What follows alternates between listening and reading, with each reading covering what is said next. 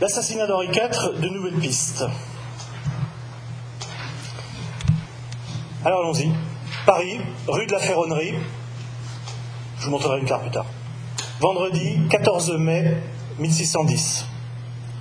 Il est à peu près 4 heures de l'après-midi. Un carrosse remonte lentement euh, la rue et se trouve finalement très vite bloqué, à l'entrée de la rue d'ailleurs, par deux charrettes qui euh, se sont accrochées et qui euh, gênent donc le passage. Soudain, un homme surgit derrière le carrosse, il grimpe un pied sur une borne, on en reparlera de cette borne, l'autre pied sur un des rayons de la roue arrière gauche, et j'insiste bien sur la roue arrière gauche, euh, et non pas la roue arrière droite, mais bon, on verra ça plus tard, et il se penche à l'intérieur du carrosse, il frappe l'un des occupants. L'homme au couteau s'appelle François Ravaillac. Il vient de tuer le roi de France, Henri IV. Alors cet événement est un événement évidemment célèbre. Pourquoi? Ben, D'abord parce que si euh, l'assassin d'Henri IV nous est connu, autrement dit à la question qui a tué Henri IV, voilà, c'est Ravaillac, hein, n'en doutez pas. Euh, on pourrait s'arrêter là pratiquement. Mais en fait, si l'assassin d'Henri IV nous est connu, son geste, le geste de, Ravaillac, a fait naître euh, des questions. Et euh, les historiens, finalement, depuis quatre siècles, puisque on va fêter évidemment le 400e anniversaire dans, dans, quelques mois, dans quelques semaines, les historiens finalement depuis quatre siècles n'ont pas cessé de s'interroger, et je peux vous dire qu'il y en a eu des écrits sur l'assassinat d'Henri IV, ils n'ont pas cessé de s'interroger, Ravaillac a-t-il agi seul? A-t-il été manipulé? Avait-il des complices? Bref, la grande question, était-ce un complot? Ou alors l'acte d'un isolé, d'un solitaire, d'un fou, d'un fanatique religieux C'est ce qu'on va essayer de préciser euh, ce soir. Pour préciser cette, euh, pour préciser cette question, ces questions, tout d'abord, un petit point, mais vraiment très rapide, rassurez-vous, je crois qu'on ne comprendra rien à l'assassinat d'Henri IV si on ne fait pas un, léger détour pour expliquer, je dirais, le contexte, le contexte historique, le contexte géopolitique même de l'Europe en ce début du XVIIe siècle, 1610. Où en est la France par rapport à l'Europe au début donc de, euh, en, 1610, au début de l'année 1610.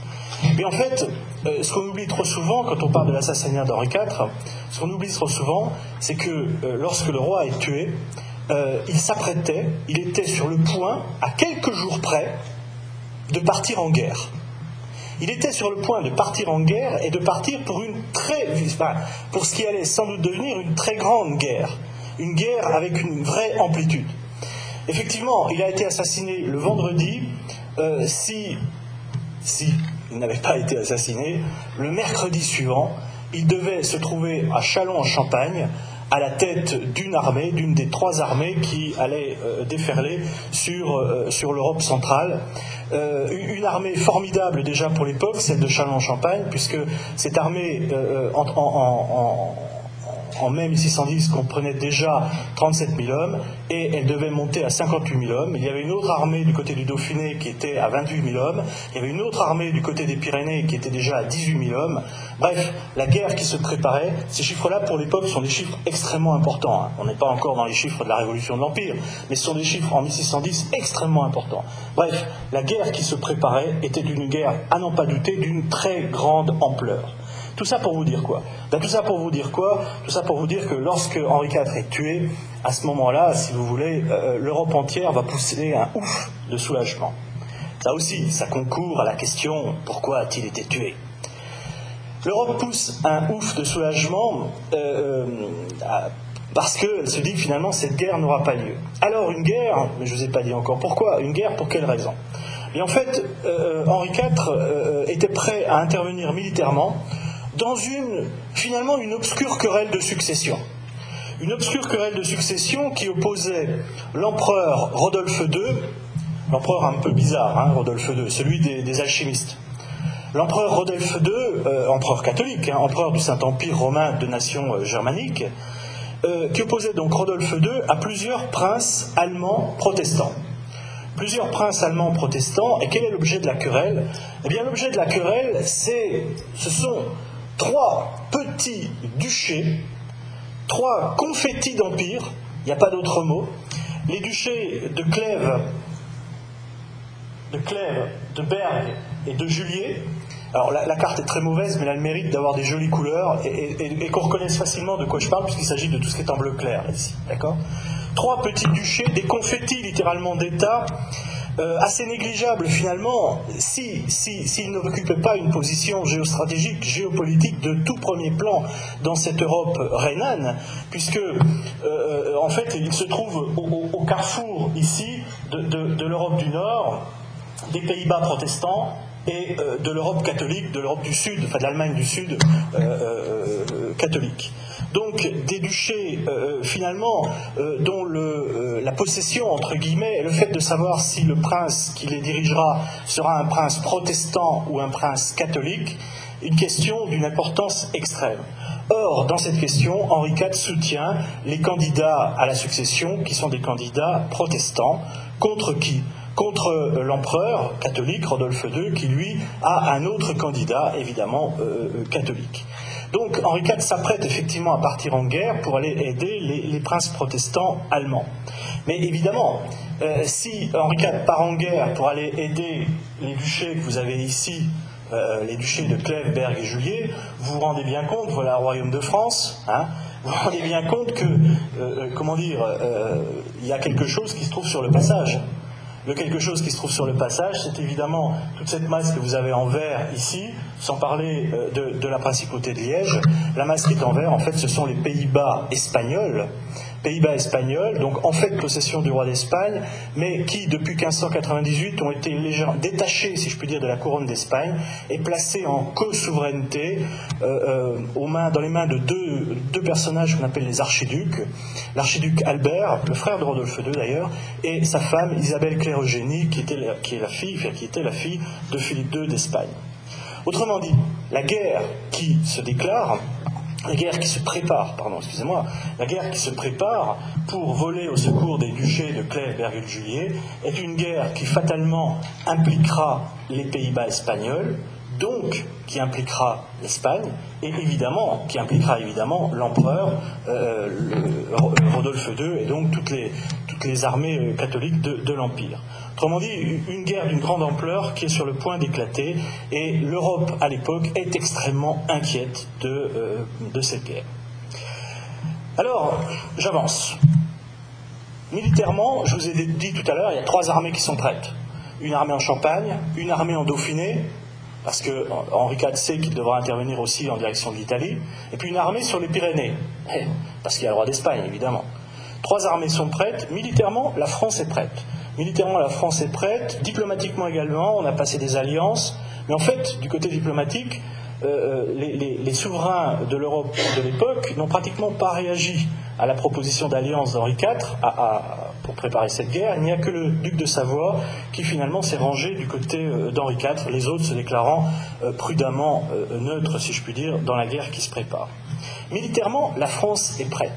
Militairement, la France est prête, mais évidemment, il y a un risque. Il y a un risque à courir quand la France va en guerre contre l'Espagne et l'Empire réuni. Ce n'est tout de même pas rien. Ce risque, Henri IV l'a soigneusement pesé. Il l'a pesé, il l'a vu ce risque et il l'a pesé. Et finalement, jusqu'à la fin de l'année 1609, au début de l'année 1610 si vous préférez, finalement, il a hésité à prendre ce risque de partir en guerre. Il a hésité à prendre ce risque de partir en guerre, mais je dirais qu'à ce moment-là, il y a une donnée totalement irrationnelle qui vient euh, perturber le jeu, euh, le jeu géopolitique. Quelle donnée irrationnelle? Eh bien, à 56 ans, Henri IV est tombé amoureux fou d'une jeunesse de 15 ans. Il est tombé amoureux fou de Charlotte de Montmorency, et euh, il a décidé, pour garder Charlotte de Montmorency près de lui, il a décidé de la faire épouser par un, personnage euh, un petit peu falot. Ce personnage, c'est un, il s'appelle Henri de Condé. Alors c'est un des nombreux hein, euh, Condé. Hein. il, y a, toute une, une, une, descendance. C'est pas le grand Condé celui-là. C'est le père du grand Condé, bien entendu. Euh, il, a, décidé donc de la marier au prince Henri de Condé. euh, en se disant que c'est une bonne manière de garder euh, Charlotte à la cour près de lui, d'autant plus que le, Henri de Condé en question est, réputé aimer les hommes. Donc, bon. autrement dit, c'est très classique hein, de la part de, finalement de, la mentalité, je dirais, d'Henri IV. il se dit qu'Henri de Condé sera un mari complaisant. Le problème, c'est que c'est un mauvais calcul. C'est un mauvais calcul, pourquoi? Parce que Condé n'a aucune envie d'endosser, euh, comment dire, il n'a aucune envie d'endosser le rôle du mari de la maîtresse du roi. Vous voyez ce que je veux dire? Et euh, euh, aussi bizarre que ça puisse paraître, alors que le roi pensait qu'il il, ne dirait, enfin, il ne ferait rien. En fait, Condé sent que son honneur est en jeu. Qu'est-ce qui se passe? Eh bien, à la fin de l'année 1609, Condé enlève, entre guillemets, sa femme, il enlève sa femme, oui, on peut le dire comme ça, et il s'exile, il et il se réfugie où, le Condé en question? Eh bien, il se réfugie, il se réfugie à Bruxelles, il se réfugie chez les archiducs, il se réfugie dans les Pays-Bas espagnols, où on l'accueille à bras ouverts, bien entendu. Autrement dit, il se réfugie chez, euh, l'ennemi potentiel, en quelque sorte.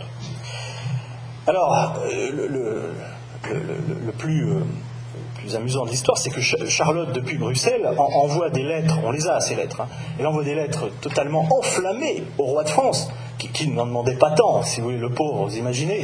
Elle lui envoie des lettres en disant qu'elle se meurt d'amour, qu'elle n'en peut plus, que véritablement, qu'il vienne la délivrer, avec en plus un côté, euh, vous voyez, littérature on est déjà presque dans la littérature euh, presque romanesque. Et là, c'est finalement sans doute ce, qui fera d'une certaine manière pencher en partie euh, euh, la balance. Henri IV ne, résiste pas, il fera la guerre et je dirais que cerise sur le gâteau pour délivrer son amour captif, il passera par les Pays-Bas espagnols pour gagner ensuite les duchés allemands. Une affaire de cœur donc extravagante. J'ai longtemps hésité euh, déjà à l'écrire et puis peut-être même à vous, la, rappeler ce soir. Pourquoi? Parce que, évidemment, dit comme ça, dans une enceinte universitaire très sérieuse, euh, on s'attendrait plutôt à l'avoir raconté par André Castelot ou Alain Decaux, mais en fait, je, vais vous dire, moi je ne la néglige pas. Je ne néglige pas le moment où ce que j'appellerais la petite histoire rencontre la grande histoire. Et je crois qu'il ne faut pas, il ne faut pas la négliger. En fait, je vais vous dire pourquoi je crois qu'il ne faut pas la négliger. Le problème, c'est pas que, euh, que Condé soit, soit parti avec sa femme. Et puis le problème, c'est pas que Henri IV veuille récupérer Charlotte à tout prix. C'est pas ça, c'est pas pour ça qu'il fait la guerre. Mais non, c'est pas pour ça. Simplement, le problème, c'est que Condé soit parti et se soit réfugié chez l'ennemi. Il est là le problème. Le véritable problème, c'est que Condé est un prince du sang. Et c'est un des, princes du sang les plus proches du roi, dans l'ordre de, la famille, dans l'ordre de succession. C'est même, euh, euh, même le, c'est le numéro 2 quoi, en cas de succession. S'il n'y avait pas Louis XIII, mais il y a déjà Louis XIII. Et donc, le problème, c'est qu'un prince du sang ait fait ce qui normalement est interdit, c'est-à-dire qu'il ait quitté le territoire français sans l'autorisation du roi. Il est là le problème, c'est pas l'histoire de Charlotte le problème. Le problème, c'est qu'il ait quitté le territoire français sans l'autorisation du roi, en tant que prince du sang. C'est ça la véritable, le véritable conflit. Euh, pourquoi? Parce que l'exil de Condé chez les archiducs espagnols, ça devient une véritable affaire d'État. Ça devient une véritable affaire d'État. Pourquoi? Parce que depuis déjà les années 1595, à Madrid, on conteste la validité du, euh, non pas, excusez-moi, pas depuis 1595, depuis 1601. Depuis 1601, à Madrid, on conteste la validité du second mariage d'Henri IV. On conteste la validité du mariage d'Henri IV avec Marie de Médicis. Et comme on conteste sa validité, on conteste donc les enfants qui sont nés de ce mariage, dont le futur Louis XIII. Et donc, si on conteste sa validité, Condé apparaît comme un prétendant possible à la couronne de France. Or, Condé vient de se réfugier chez les archiducs. Et donc, l'Espagne pourrait se servir de Condé. Pourrait faire pression et se servir de Condé. Il est là, uniquement là, le problème, au-delà, de, l'amour fou d'Henri IV pour, euh, pour Charlotte de Montmorency. Alors, avant de partir en guerre, avant de partir en guerre, Henri IV prend un certain nombre de mesures de précaution. Première mesure de précaution, c'est une mesure que les rois de France ont l'habitude de prendre depuis François Ier, La première mesure de précaution, c'est d'instituer la reine, Marie de Médicis, régente. C'est de l'instituer régente. C'est une mesure euh, euh, qui n'avait pas été prise, en tout cas qui n'avait pas été prise avec suffisamment de sérieux par François Ier en 1525, euh, juste avant qu'il se fasse capturer à la bataille de Pavie, et ça avait coûté finalement très cher à la France. Depuis cette date, les rois de France, quand ils partent en guerre, prennent l'habitude de laisser quelqu'un, d'instituer la régence au cas où, au cas où il soit fait prisonnier, au cas où il soit tué, évidemment, à la guerre. Il faut instituer une régence, pourquoi? Ben Parce que euh, le, successeur d'Henri IV, le jeune, le futur Louis XIII, si vous voulez, eh bien, il n'est pas majeur. Il n'est pas majeur. Il est né en 1601 et euh, il n'a pas encore atteint sa majorité. Je vous rappelle que la majorité pour les rois de France, la majorité légale pour les rois de France, c'est 13 ans. Hein, c'est l'âge de 13 ans. Donc 1601, 1610, il a 9 ans, il est évidemment, il n'est pas encore majeur, il le sera en 1614, et ce n'est d'ailleurs qu'en plus tard, en 1617, qu'il prendra véritablement son, indépendance. Autrement dit, en attendant sa majorité, il faut instituer une régence. Marie de Médicis, la reine, donc, euh, euh, semble être la, plus, la, mieux à même pour être euh, régente, mais Marie de Médicis demande plus que la régence. Elle demande quelque chose qui n'est pas habituel chez les reines de France, elle demande à être couronnée reine. Là aussi, il y a une certaine importance. Si vous, voulez, le couronnement lui donne une légitimité supplémentaire, parce que c'est un acte religieux, le couronnement. C'est un acte religieux. Le, tableau que vous avez là est parfaitement en accord avec euh, ce que je dis. C'est un acte religieux et en tant que tel, ça donne une légitimité supplémentaire à, la reine. Et en cas d'empêchement de, l'époux, du roi, elle aurait donc d'autant plus de force pour prendre les rênes, euh, euh, de l'État. Euh, Henri IV va céder. Il va céder à la demande de sa femme euh, parce qu'il se rend compte que finalement c'est un plus, c'est un moyen de ne pas laisser le trône vacant pendant son absence et finalement de ne pas laisser l'État dans une situation de faiblesse pendant son absence. Et donc le 13 mai 1610, le 13 mai, à l'assassinat c'est le 14, hein, le 13 mai 1610, dans l'église de l'abbaye de Saint-Denis, la reine est sacrée, euh, est officiellement couronnée, pardon, euh, reine de France. Et comme tous les rois de France, euh, ou comme tous les souverains, disons, de France, couronnés, elle doit faire une entrée solennelle dans la ville. L'entrée solennelle dans la ville de Paris, dans la capitale, est prévue pour le dimanche 16 mai. Avançons. Vendredi 14 mai 1610. On va, aller, on va faire vite. Depuis le matin, Henri IV s'est levé très tôt. On le sait. Alors on a des témoignages croisés, on a tout, on a les chroniqueurs, les mémorialistes, on a, on a, on a une foule de témoignages sur ce qui s'est passé euh, dans les jours avant, le jour de l'assassinat et, après. Henri IV s'est levé très tôt. Euh, euh, tous les chroniqueurs nous disent, enfin nous écrivent plutôt, que Henri IV est nerveux, qu'il est nerveux, qu'il est inquiet depuis le matin. Il tourne en rond. Il fait les 100 pas dans ses appartements. Il n'y a pas un endroit où il est bien. Il passe brusquement d'un état complet d'abattement à, un état de grande suractivité. Il envoie chercher Sully à l'arsenal. Il envoie chercher Sully à l'arsenal, l'arsenal étant la résidence. Euh, vous voyez où est l'arsenal à, Paris aujourd'hui, du côté de Sully-Morland, pour faire court. L'arsenal est la résidence de, de Sully.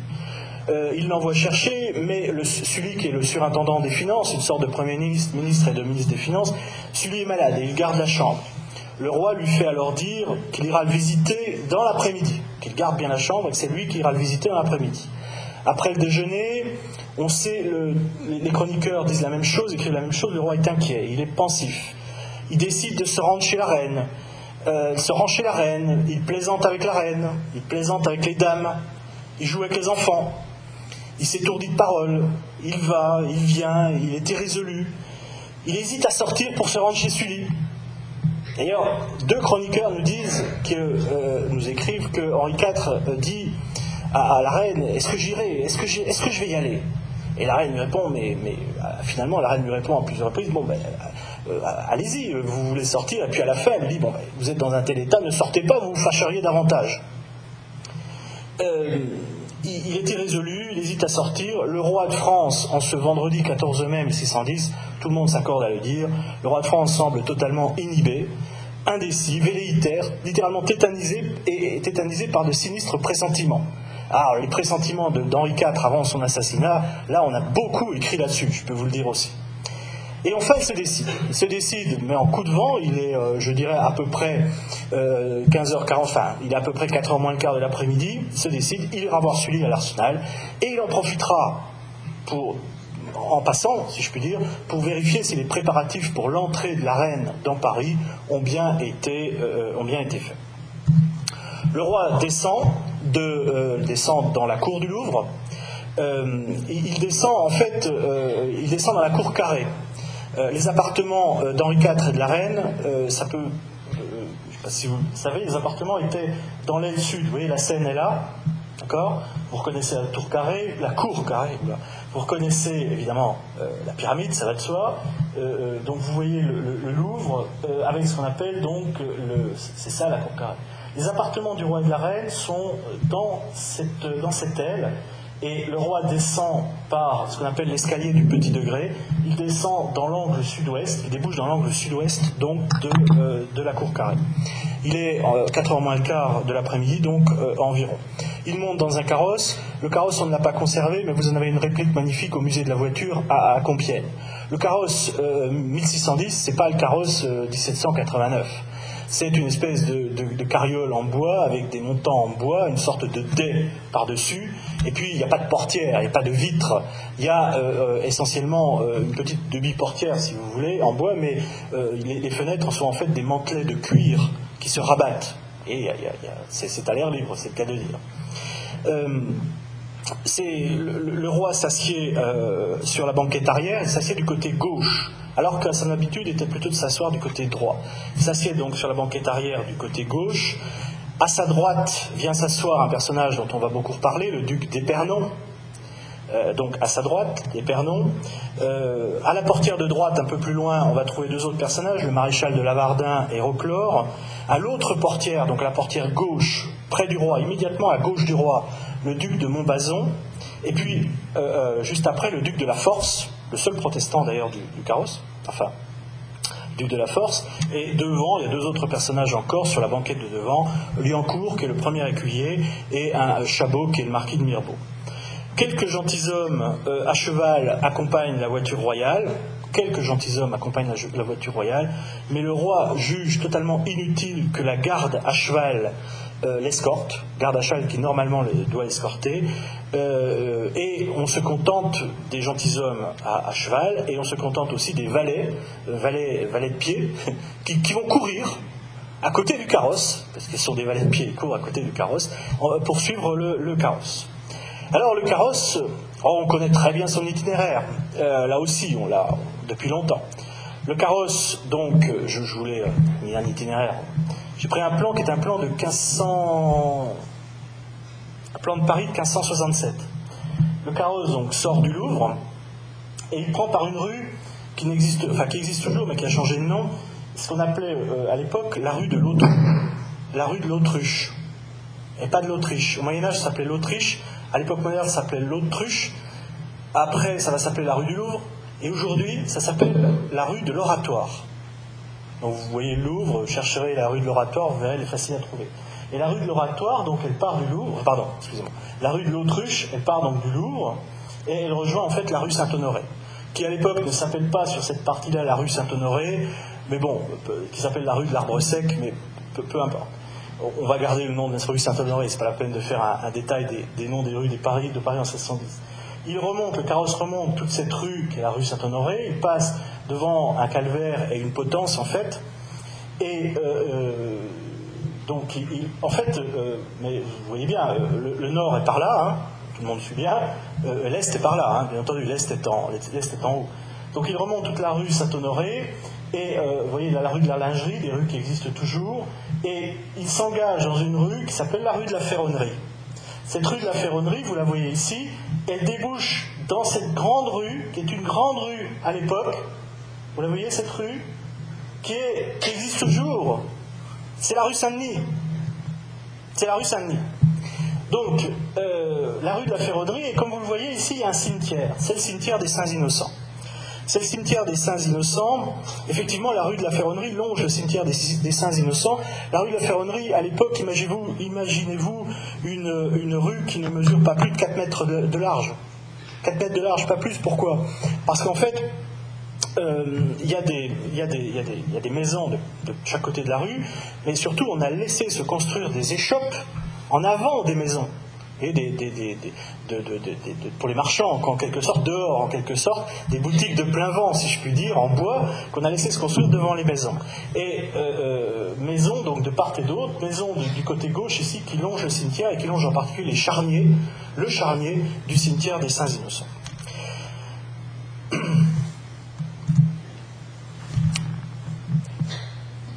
Comme je vous le disais tout à l'heure, le carrosse s'engage et à peine s'est-il engagé qu'il euh, est bloqué par une charrette de foin. Euh, alors sur, cette, cette, image, j'aime beaucoup cette image. C'est une image, vous savez, euh, moi j'ai connu ça, mais a parmi vous, je suis sûr qu'ils ont connu aussi. Vous savez, c'était les images que mes, instituteurs nous montraient en CE1, CE2, CM1, CM2.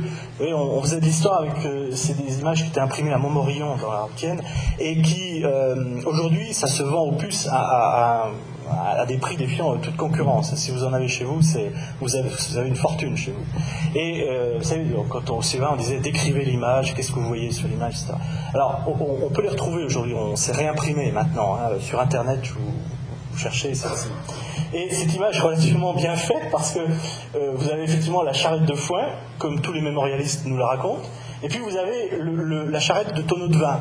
c'est une, un haquet, enfin une charrette à deux roues d'un porteur de vin qui bloque le, passage. Le, charrette, le, carrosse est bloqué devant une, devant une auberge. Alors là aussi, qu'est-ce que le côté prémonitoire, il y a quelque chose d'incroyable dans cette histoire. L'auberge s'appelle Au cœur couronné percé d'une flèche. C'est pas beau ça hein, Il fallait le faire quand même. Au cœur couronné, donc percé d'une flèche, vous voyez, c'est là. Aujourd'hui, alors je suis allé me balader aussi, moi aussi, rue de la Ferronnerie, allez-y, ça ressemble plus du tout, c'est complètement changé de toute façon. Euh, aujourd'hui, il y, a un restaurant, à moitié italien d'ailleurs, qui s'appelle euh, le, cœur couronné, je crois, ou le, cœur percé d'une flèche, je sais plus. C'est à peu près, à peu près au niveau du numéro 11 de la rue, actuellement. C'est pour les amateurs de vraiment de précision. Euh, le, carrosse donc est bloqué devant, euh, devant cette, cette, auberge. Alors qu'est-ce qui se passe? Ben, Il se passe que les valets à pied vont euh, couper par le cimetière pour faire le tour de l'embouteillage et pour aller attendre le carrosse de l'autre côté de l'embouteillage. Vous voyez ce que je veux dire? Ils vont couper par le cimetière et il ne reste autour, puis, les, gentils, les gentilshommes à cheval, ils sont bloqués soit devant, parce qu'ils sont passés, soit, soit ils attendent derrière. Et il ne reste en fait autour du, du carrosse que deux valets, deux valets à pied. Alors il y en a un qui s'est précipité pour faire serrer la carriole, enfin les carrioles, le, chariot et les deux chariots. Et puis il y a l'autre, là aussi les, mémorialistes nous, ont raconté l'histoire à plusieurs reprises, l'autre est baissé, il est, accroupi et il est en train de renouer sa jarretière. Et, les autres choses hein, tiennent avec des, jarretières, pas comme aujourd'hui, mais en fait c'est noué en quelque sorte. Bon, bref, les valets à pied sont, sont occupés. Et là, tout va très très vite. Hein. Là, on est en train de parler en secondes. Hein. Ça va à une vitesse, ça va à une vitesse euh, euh, incroyablement rapide. Euh, dans la voiture, en fait, tous les occupants, tous les occupants, d'ailleurs, c'est assez intéressant. Plus tard, ils diront personne ne s'est aperçu de rien. Personne n'a vu les coups portés, personne n'a rien vu, pourtant ils étaient nombreux dans la voiture. effectivement, dans la voiture, tout le monde écoute qui? Tout le monde écoute Épernon. Épernon, vous vous souvenez, je vous ai dit, il est, à la droite du roi. Ah, il y a, y Montbazon à gauche, Épernon euh, à droite. Et Épernon est en train de lire une lettre. Et en fait, la lettre qu'il lit, le roi lui a donné cette lettre à lire. Pourquoi? Parce que le roi a oublié ses lunettes. Et il a 56 ans, qu'est-ce que je vous dise, moi? Il a oublié ses lunettes, il faut dire qu'il fait très chaud, il a enlevé son manteau avant de descendre dans la cour du Louvre. Bref, il est, il est en léger pourpoint de satin noir, le pourpoint euh, avec lequel on représente souvent le pourpoint de satin noir très, très léger et il a, juste sa, fraise, et encore c'est ce qu'on appelle une demi-fraise, enfin bon, euh, il, a, donné la lettre à Épernon, à Épernon, pardon, Épernon lit la lettre, tout le monde est, plongé dans la lecture, c'est le cas de dire, et en fait c'est le roi qui tient la lettre, c'est-à-dire qu'il a passé son bras droit autour de l'épaule d'Épernon. Le roi est habitué à ces gestes très familiers Euh, on est en 1610, hein, euh, euh, les hommes entre eux sont... bon, c'est viril en même temps, vous voyez, il a pas son bras autour du cou de, des il tient la lettre comme ça et l'autre est en train de lire la lettre. Et pendant ce temps-là, comme le, roi s'appuie avec son bras gauche sur l'épaule de Montbazon, parce que ça va si je vous le fais comme ça, vous voyez à peu près l'idée. Enfin, vous voyez bien qu'il y a quelque chose qui est ouvert là. Hein bien. Et bon, ça, tout le monde nous le dit, ça, on est pratiquement sûr, les détails sont trop précis et on, est, on est, certain de, la chose. C'est alors qu'un homme que personne n'a vu euh, arriver surgit derrière le carrosse. Alors tout le monde nous dit, tous les chroniqueurs nous disent que c'est un homme costaud avec une barbe rousse et des cheveux roux. Ah, le roux, couleur maudite depuis les Égyptiens, hein, pas l'oublier. Et encore plus, encore plus maudit.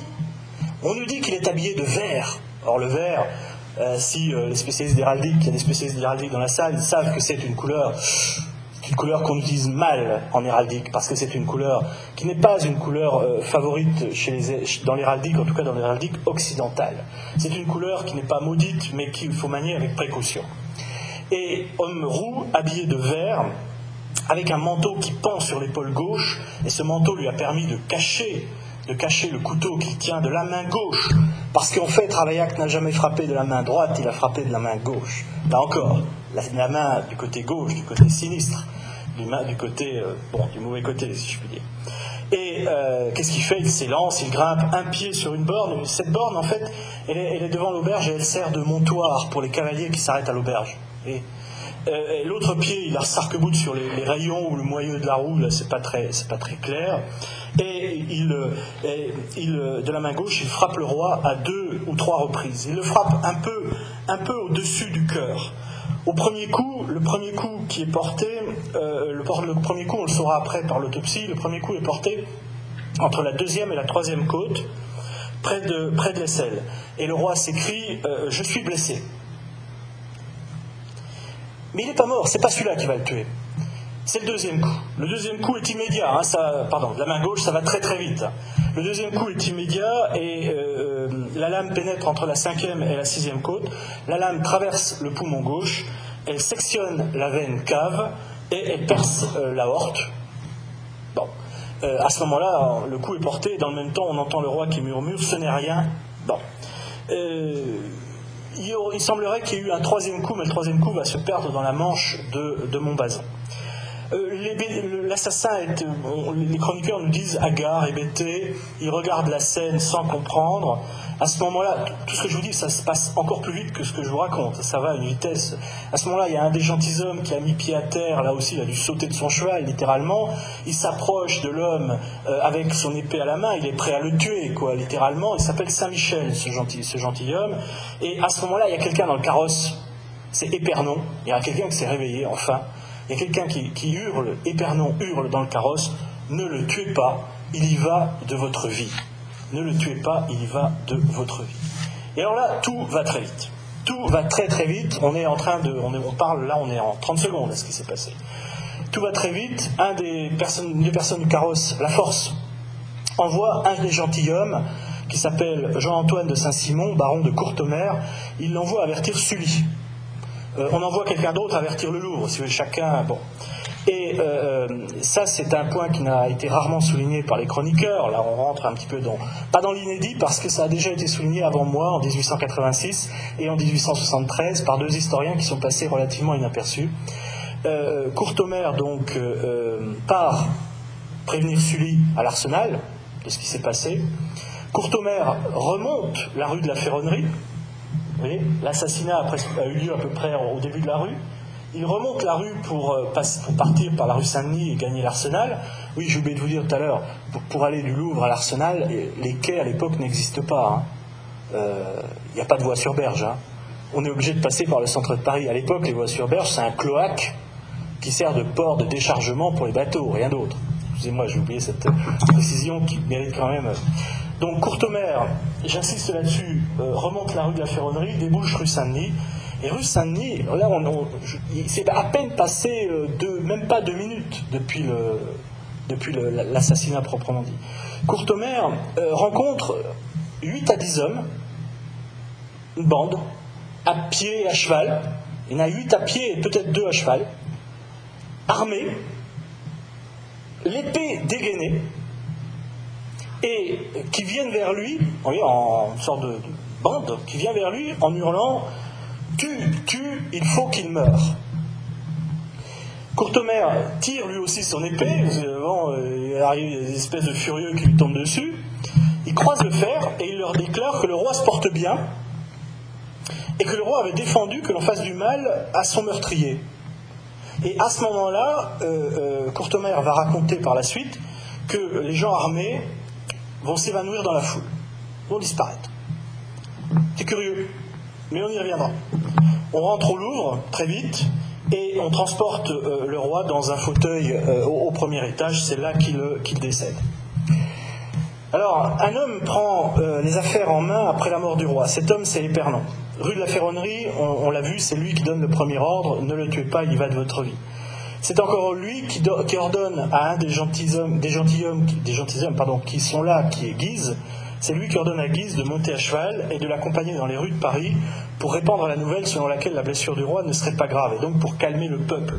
Par quoi Parce que depuis plusieurs jours courait une rumeur selon laquelle une nouvelle Saint-Barthélemy, euh, conduite par les jésuites, se préparait. Euh, Épernon sait que c'est au Louvre que se joue le salut de l'État, et donc il rentre également très vite au palais, il en fait fermer les portes, et en cette fin d'après-midi du vendredi 14 mai 1610, Épernon est partout. Épernon décide de tout, et certainement, j'ai envie de dire, c'est lui qui tient véritablement le, sort de la monarchie entre ses mains en, ce jour-là. C'est même lui qui va se charger de convaincre, pas d'autre mot, de convaincre presque l'épée à la main, le Parlement, le Parlement de Paris, de reconnaître officiellement Marie Médicis comme reine régente. Alors, si Épernon est partout, il y a quelqu'un qui n'est nulle part. Pourtant, c'est lui qu'on attendrait.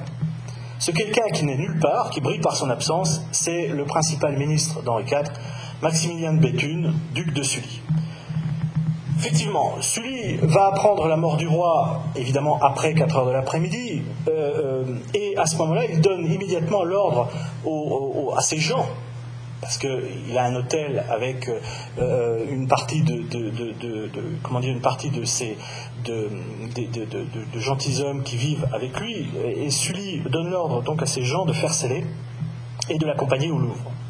Et là, il va se passer, euh, euh, là, on va voir un épisode qui, là aussi, n'a pas été relevé, à mon avis, par les historiens, pas suffisamment en tout cas, que Sully raconte dans ses mémoires, mais qui est également, il faut se méfier des mémoires de Sully, parce qu'il raconte beaucoup de choses mais euh, ça a été raconté par deux autres chroniqueurs euh, complètement indépendants, si je peux dire, de, Sully, qui ne sont pas de son réseau. Euh, Sully raconte que donc il a fait il sceller, il part avec ses gens en direction du Louvre, et que à peu près à mi-chemin, on sait où exactement, rue, de la Pourpointerie, mais peu, peu importe, il est arrêté par un cavalier inconnu qui lui glisse un billet dans la main. Et sur ce billet est écrit écrit Où allez-vous, monsieur? Sans effet, je l'ai vu mourir. Si vous entrez dans le Louvre, vous n'en réchapperez pas non plus que lui. Bien. Sully continue. Rue Saint-Honoré, on lui jette un autre billet, avec à peu près les mêmes avertissements. Et puis, tout près du Louvre, au carrefour, bon, enfin, tout près du Louvre, encore un troisième billet. Et là, c'est donné par, par quelqu'un qu'il connaît, Vitry, capitaine des gardes, qui lui donne un billet et, qui, le billet lui déconseille d'entrer au Louvre. Mais il va, même, y avoir encore un quatrième billet qui va lui être donné, comme ça en chemin. Et dans ses mémoires, c'est formidable quand même, non? Dans ses mémoires, Sully s'étonne, je le cite, de ce concert de discours, de billets et d'avis. C'est quand même formidable tout de même. Hein et en fait, si Sully dit vrai, et en fait, encore une fois, il y a peu de raisons de douter qu'ils disent, qu'ils disent, qu'ils ne disent pas vrai. Et en plus, c'est confirmé par d'autres personnes. Si Sully dit vrai, moi je crois que euh, ça, ça n'a pas été relevé par mes collègues.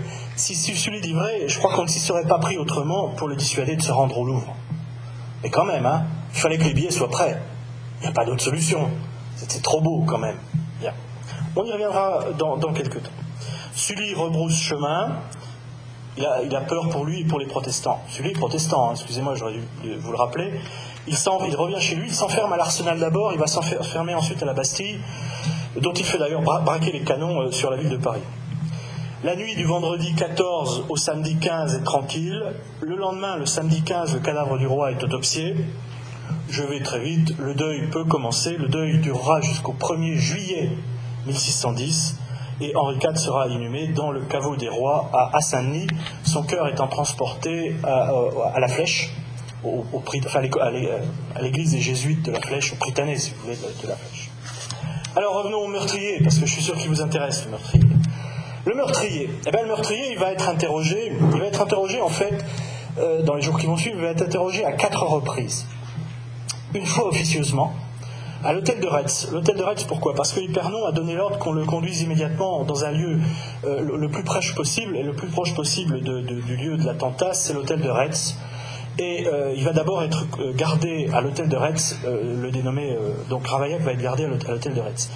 Et puis il sera interrogé également les 17, 18 et 19 mai, mais cette fois-ci à la conciergerie. Alors, au cours de ces quatre interrogatoires, un officieux et trois officiels, Ravaillac va se raconter. Il va raconter sa vie, et c'est une vie médiocre, c'est le moins qu'on puisse dire. Il est né à Angoulême, il est né sans doute, on n'est pas sûr, il est né sans doute dans les derniers mois de 1578. Son père s'appelle Jean Ravaillac, sa mère Françoise Dubreuil, et en 1588, donc Ravaillac a 10 ans, enfin François Ravaillac a 10 ans, le, le père Jean Ravaillac précipite en fait sa famille dans la misère pour une histoire il va prendre parti dans un complot de ligueur contre le gouverneur de la ville, le gouverneur de la ville qui s'appelle Épernon. Tiens donc. Et euh, bon, bref, il, va, conserver sa tête et sa vie sauve, mais il va perdre son emploi. Il, était greffier à Angoulême. Il était greffier à Angoulême, il perd son emploi, et puis après il tombe dans la misère. En plus, euh, il boit, il dissipe son patrimoine dans la débauche. Euh, il installe une autre femme à la maison, bref, oui, la famille part euh, comme ça, euh, comment dire, en, en quenouille, et sa femme demande la séparation de biens en 1505. Elle l'obtient d'ailleurs devant la justice, vous dire à quel point ça devait être grave. Bref, tout ça pour vous dire quoi? Tout ça pour vous dire que si on considérait l'environnement familial et les événements vécus par la famille Ravaillac, il y a une certitude, c'est que la, carrière de Ravaillac est fondée sur l'échec et qu'aujourd'hui, n'importe quel avocat euh, chargé de défendre Ravaillac plaiderait euh, les drames anciens du, milieu familial en tant que circonstance atténuante. Euh, c'est évident. Une vie médiocre. À 11 ou 12 ans, le jeune Ravaillac se loue comme, il se loue comme valet de chambre, et puis il se loue comme petit clerc chez un notaire. Puis il va travailler chez un procureur. il, a appris à lire et à écrire grâce à ses oncles, deux de ses oncles qui sont chanoines de la cathédrale d'Angoulême. Et de procureur, il fait travailler chez un procureur, il devient ce qu'on appelle, c'est un peu bizarre comme métier, il devient ce qu'on appelle à l'époque solliciteur de procès. Solliciteur de procès, c'est quoi? Ben En fait, à l'époque, si vous voulez, il y a un parlement majeur, c'est le parlement de Paris, puis des parlements de province. Les parlements sont aussi des cours de justice. Et quand il y a un procès qui est passé devant un parlement de province, en fait, et qui concerne des affaires qui concernent, qui touchent un autre ressort de Parlement, comme celui de Paris, on envoie ce qu'on appelle des solliciteurs de procès qui font la navette entre les parlements. Si vous voulez, les solliciteurs de procès sont des coursiers, des coursiers juridiques, j'ai pas d'autre terme en quelque sorte, qui sont chargés de représenter les intérêts des uns et des autres, d'un parlement à, l'autre. Et il devient donc ce sorte de procureur, solliciteur, euh, et il voyage donc fréquemment entre Angoulême et, et Paris. Ravaillac, c'est un esprit tourmenté. C'est un esprit tourmenté, il, est soumis à des maux de fièvre réguliers, des maux de tête, pardon, réguliers, violents, euh, des fièvres, des hallucinations, il entend des voix, euh, il a des visions, il voit des hosties flotter autour de sa tête, euh, il sent des odeurs de soufre, il sent des odeurs d'encens aussi. bon, il est, il est, quand même, bien atteint, hein, il n'y a, pas d'autre terme. Euh, c'est un, exalté hein, religieusement, je, ne, me moque absolument pas. C'est un exalté, c'est quelqu'un qui a une foi extrêmement ancrée, très, très profonde. Et euh, il, va, demander à entrer chez les jésuites. Euh, il est refusé, les jésuites n'en veulent pas. ils sentent un peu trop le, comment dire, l'exalté. C'est un échec psychologique pour Ravaillac. vers, vers 1605, les chanoines d'Angoulême vont lui confier une école paroissiale, une petite école, si vous voulez et, avec 80 écoliers d'ailleurs, Bon, ça va être une bonne période pour Ravaillac, mais il va s'endetter. Il va s'endetter, il va pas pouvoir rembourser les dettes. Il va, il va donc faire de la prison. C'est encore un échec pour Ravaillac, évidemment. Et il a été refusé chez les jésuites. Lui, le, comment dire, le, catholique droit pur, etc., voilà qu'il fait de la prison. Euh, et quand il sort de la prison, il va vouloir faire mieux. Il va vouloir rentrer comme frère convert dans un ordre religieux extrêmement strict qui s'appelle l'ordre des feuillants. Euh, il cherche à rentrer donc comme au feuillant à Paris. Et la règle est extrêmement rigoureuse. Il y reste 5 à 6 semaines. Le, problème, c'est que euh, c'est un ordre, on pratique le jeûne, euh, l'abstinence, la mortification pas de viande, bon, des, régimes, un régime alimentaire extrêmement strict. Euh, les, rigueurs, en quelque sorte, de, la vie euh, monastique vont faire que euh, l'exalté va devenir encore plus exalté. Hein, il va même rédiger un texte sur ses visions, il va présenter le texte à son supérieur. Et quand son supérieur va lire le texte, il va voir qu'il a en face de lui un visionnaire totalement agité, et il, il est renvoyé. Euh, il est renvoyé. C'est évidemment encore un nouvel échec psychologique. Et à la suite de ça, Ravaillac va s'imaginer qu'il a une, mission divine. Euh, il doit convaincre le roi de, modifier tous ses projets, en particulier de ne pas partir en guerre contre l'empereur du Saint-Empire euh, catholique ou même contre le pape, parce que tout est mélangé à l'époque. Et à plusieurs reprises, à partir de mai 1609, Ravaillac va se rendre à Paris pour essayer d'approcher le roi, pour essayer d'approcher le roi et de lui parler pour essayer de le convaincre de, ne pas de ne pas continuer dans ses projets. Et donc, à plusieurs reprises, on le voit rôder autour du Louvre pour essayer d'approcher le roi, mais il ne peut pas y pénétrer. Et à trois reprises, comme ça, je ne rentre pas dans les détails, à chaque fois, il revient à Angoulême. Chaque fois, il revient à Angoulême. Et puis, euh, euh, finalement, la, veille de Pâques 1610, euh, il soupe chez un parent à Angoulême. Et les, convives, lors de ce souper, euh, parlent de la guerre qui se prépare. Tout le monde parle de la guerre qui se prépare. Et Ravaillac est bouleversé. Tant plus qu'il y a un des convives qui dit que la guerre est menée contre le pape. Ravaillac est bouleversé, et là sa décision est prise. Il doit monter à Paris, et cette fois-ci, plus question de voir le roi, il doit tuer le roi. Voilà, c'est simple. Alors, euh, on est aux alentours du 24 avril 1610. début mai, donc euh, Ravaillac gagne Paris et début mai, il n'a toujours pas réussi à approcher le roi. À ce moment-là, il, est découragé, il décide de revenir à Angoulême. Et en, revenant à Angoulême, euh, on est dans la nuit du 24 au 25 avril 1610, il, s'arrête près des Tempes, dans un hameau qui s'appelle le hameau de Chanteloup, près des Tempes. Et là, pour, être sûr que son projet ne mènera pas à bout, il va casser la pointe de, la, pointe de son couteau et euh, il continue son, trajet, et arrivé dans les tempes, euh, la nuit est tombée, sur une place déserte, il tombe devant un calvaire, devant une statue plus exactement d'un, ce qu'on appelle un Ecce Homo, c'est-à-dire un Christ crucifié, avec le, flanc ouvert par le coup de lance du, centurion. Et à sa vue, euh, Ravaillac racontera qu'il a eu un choc, euh, à sa vue, il tombe à genoux, la statue est un signe de la volonté divine qu'il doit tuer le roi, il fait demi-tour, il repart à Paris, il doit tuer le roi, il refait la pointe de son couteau sur une borne, et euh, on, est très exactement, euh, il, revient il revient donc à, Paris. Et il reprend sa surveillance des portes du Louvre. Voilà, la suite, je ne vais pas plus loin, euh, elle, nous est connue. Alors, un point important, dans tous ces interrogatoires, je ne veux pas détailler ces interrogatoires, il n'y a qu'une chose à retenir de ces interrogatoires. Ce qu'il faut retenir, c'est que dans tous ces interrogatoires, il déclarera toujours qu'il a été seul à vouloir tuer le roi, que personne ne l'a poussé, que personne ne l'a influencé. Et euh, euh, euh, qu'il n'y a que lui, comme il dit, il n'y a que moi qui l'ai fait. Il n'y a que moi qui l'ai fait. Le jeudi 27 mai intervient le jugement définitif. Enfin, je vais déjà partir là. Jeudi 27 mai, jugement définitif, il est convaincu du pire des crimes, le crime de lèse-majesté divine et humaine au premier chef, euh, c'est la mort, hein, de toute façon, c'est simple.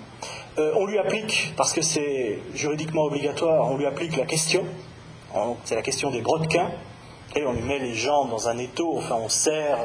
En fait, il n'y avait pas besoin de lui appliquer la question, puisqu'il avait, il il avait avoué, enfin il avait, il avait jamais dit, il avait toujours dit que c'était lui, qu'il n'y avait pas de problème. Mais c'est obligatoire, il faut le questionner. Alors on le questionne, mais pas trop parce qu'on ne veut pas trop l'abîmer non plus. Il faut, faut qu'on puisse le, supplicier euh, en bon état. Et même sous la torture, d'ailleurs, même en étant torturé, euh, Ravaillac continuera d'affirmer qu'il a agi seul et sans complice. 27 mai, 3 heures de l'après-midi, il est d'abord conduit devant Notre-Dame pour faire amende honorable. Je vais très vite, puis de là, il est conduit place de grève, euh, euh, l'actuelle place de l'hôtel de ville. Euh, vers les 4 heures de l'après-midi. L'échafaud est dressé au centre de, la place de l'hôtel de, la place de grève. L'échafaud est protégé par environ 500 gentilshommes à cheval et par toute une, double haie de gardes et d'archers. J'insiste parce que ça a son importance. Le supplice est effroyable. Le supplice est effroyable. Euh, après, on connaîtra celui de Damien au XVIIIe siècle, mais c'est le même. Euh, la main droite, en fait, c'est stupide parce qu'en fait, il a frappé de la main gauche, mais c'est pas grave. La main droite, c'est bon. La main droite est brûlée dans un feu de soufre, pour commencer. Ensuite, euh, il est tenaillé euh, au fer rouge euh, à la poitrine, en fait au sein, et aux cuisses, et entre les cuisses.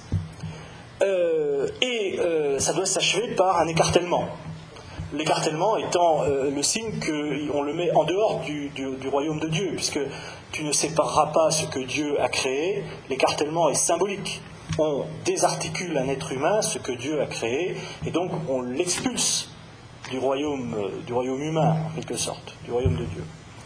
Et en voyant les chevaux qui sont là pour l'écarteler, Ravaillac hurle Jésus Maria, Jésus Maria. Hélas, on, je trouve qu'il parle beaucoup, mais enfin, hélas, on m'a bien trompé quand on a voulu persuader que le coup que je ferais serait bien reçu du peuple, puisqu'il fournit lui-même les chevaux pour me déchirer. Alors on y reviendra sur cette phrase très longue. Je me, demande, moi ça fait des mois et des mois que je me demande comment un type qui est supplicié peut parler autant. Enfin bon. Alors il est étendu sur une clé, le, corps attaché entre deux pieux, parce qu'il ne faut pas que le corps bouge lors de l'écartement, il faut que ça reste bien. Et l'écartèlement commence. Et au bout d'une heure, les chevaux n'ont toujours pas euh, achevé. C'est robuste, hein, euh, c'est fort, c'est costaud les muscles, il y a des ligaments, ça ne s'arrache pas comme ça. Et au bout d'une heure, il y a un des, chevaux, qui donne d'ailleurs des signes de fatigue. Donc on va le remplacer par un cheval tout neuf. Euh, et, là, le cheval est beaucoup plus robuste et très vite, une jambe et une cuisse partent en premier. Et bon, là c'est fini, c'est bon, ça va, rassurez-vous, ça n'ira pas plus Le, le bourreau achève de le démembrer à la hache, on finit. Et euh, l'idée, c'est comme ça d'ailleurs, on doit jeter les membres dans un feu et, disperser ces cendres pour qu'il ne reste rien. Le problème, c'est que le peuple est tellement surexcité, vous ça fait près, de deux heures que le peuple, on, est en train de lui donner un spectacle là et que ça n'avance pas, hein, ça n'écartèle pas. Le peuple surexcité culbute les rangées de, de gardes placés autour de l'échafaud pour faire quoi pour, euh, littéralement euh, larder le, corps de coups d'épée, de coups de bâton, la, asséner des coups de bâton et emporter des morceaux du corps. Et euh, je vous passe les détails, mais on, dit, tous les chroniqueurs racontent que finalement il n'en reste rien du corps et que le bourreau reste seul avec la chemise du condamné, et c'est tout ce qu'il a à jeter au feu.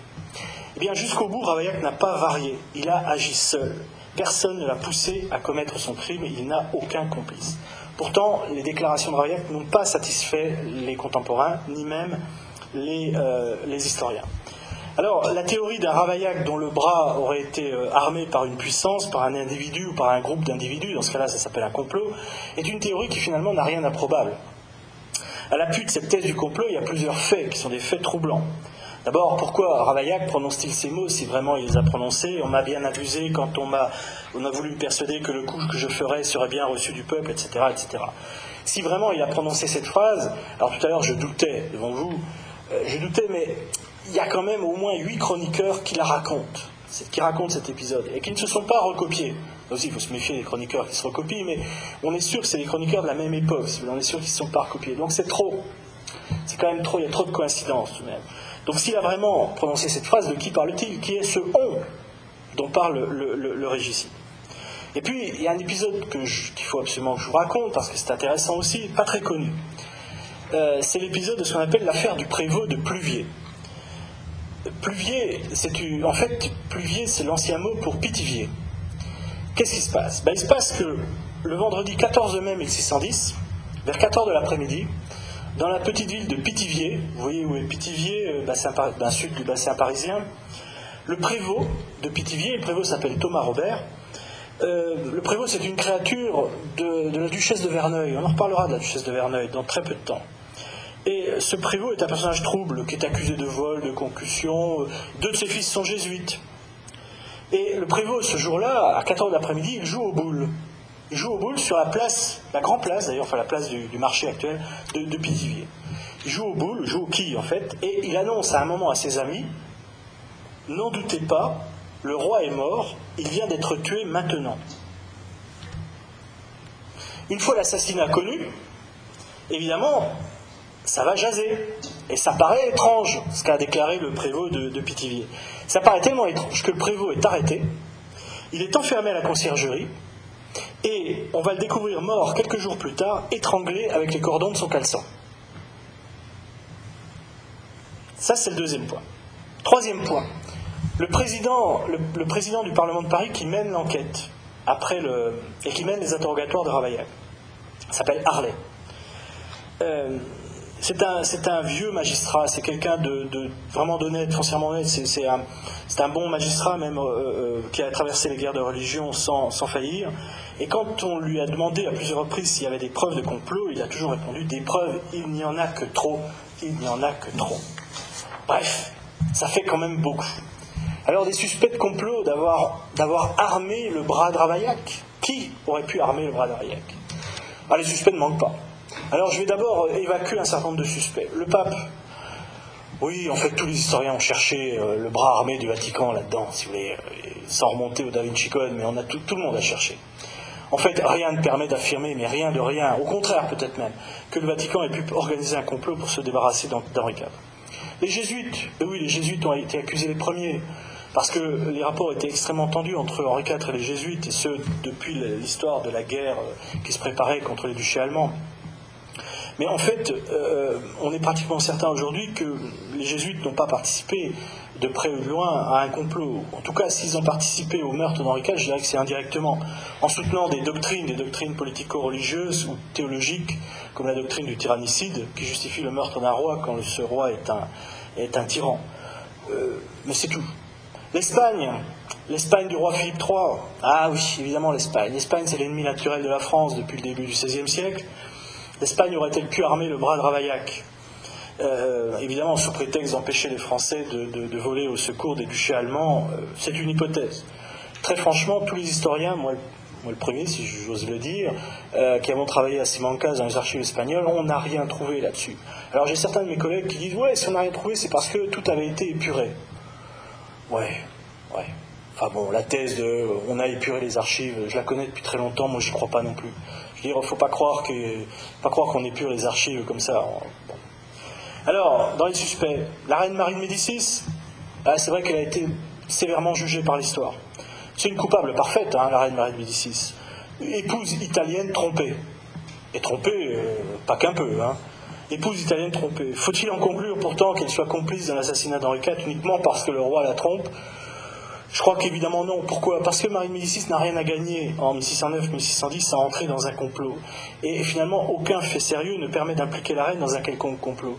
Ça fait des années qu'elle a accepté finalement aussi bien les maîtresses du roi que les enfants euh, bâtards que le roi fait élever avec les enfants royaux. Et euh, bon, pourquoi en 1610 quoi? Pourquoi pas en 1602 ou en 1603 Il y aurait eu autant de raisons à ce moment-là, si on en est dans les si. Alors évidemment, on a accusé aussi les Concini. Les Concini qui sont les proches confidents de Marie de Médicis. Euh, Concino Concini et puis sa, femme, la, la Galigaille, euh, Dori. Alors Henri les déteste à cause justement de, l'influence que le couple possède sur la reine. Il est convaincu d'ailleurs que, Concini fait passer des secrets d'État à l'Espagne, et il a raison. On sait aujourd'hui que Concini fait passer des secrets d'État à l'Espagne, secrets qu'il tient de sa femme, sa femme est tenant de la reine. Mais le problème, c'est qu'il n'y a rien qui nous permet d'affirmer que Concini est trempé dans un quelconque complot. En fait, il, faut, il est certainement plus sûr de dire que les Concini sont des, boucs émissaires totalement idéaux dans l'italophobie euh, de l'époque, euh, et, qu'ils se sont boucs émissaires. Pourquoi? Parce que ce sont, des, ce sont des parvenus. Ce sont des gens qui se sont enrichis trop vite. Et donc, ils sont victimes à la fois de la, xénophobie et de l'italophobie des années 1610-1617. Alors reste un dernier suspect, le plus beau des suspects le suspect le plus plausible, plus plausible sinon celui dont la complicité euh, est le plus souvent évoquée, Épernon. Jean-Louis Nogaret, seigneur de la Valette, et Caumont, duc d'Épernon. C'est un ancien mignon d'Henri III, on l'appelait même l'archimignon. Euh, comblé d'honneur et de titres, c'est un, c'est un homme d'État, hein, c'est pas un mauvais, hein, c'est même un très très bon, c'est un très grand politique, ne nous trompons pas.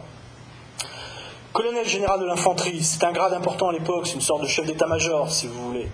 Euh, il est duc, il est père de France, il est conseiller d'État en 1581, il est gouverneur du Boulonnais, de Loche, de Metz, de Lyon, il est gouverneur de Provence, de Provence, il est amiral de France, il est gouverneur de Normandie, de Caen, du Havre, et puis même gouverneur d'Angoulême. Et c'est un fervent catholique. En même temps, et c'est pas le moindre de ces paradoxes, complètement opposé à la Ligue. Mais ça, c'est autre chose. Alors, le problème, le problème, c'est que Épernon, euh, euh enfin plus exactement, le problème, c'est qu'Henri IV se méfie d'Épernon. Il se méfie d'Épernon, pourquoi? Parce que Épernon s'est rallié à Henri IV en 1596, mais Henri IV ne lui fait pas confiance. En fait, Épernon est un électron libre. C'est un électron libre, c'est quelqu'un qui ne dépend d'aucune coterie, d'aucun réseau.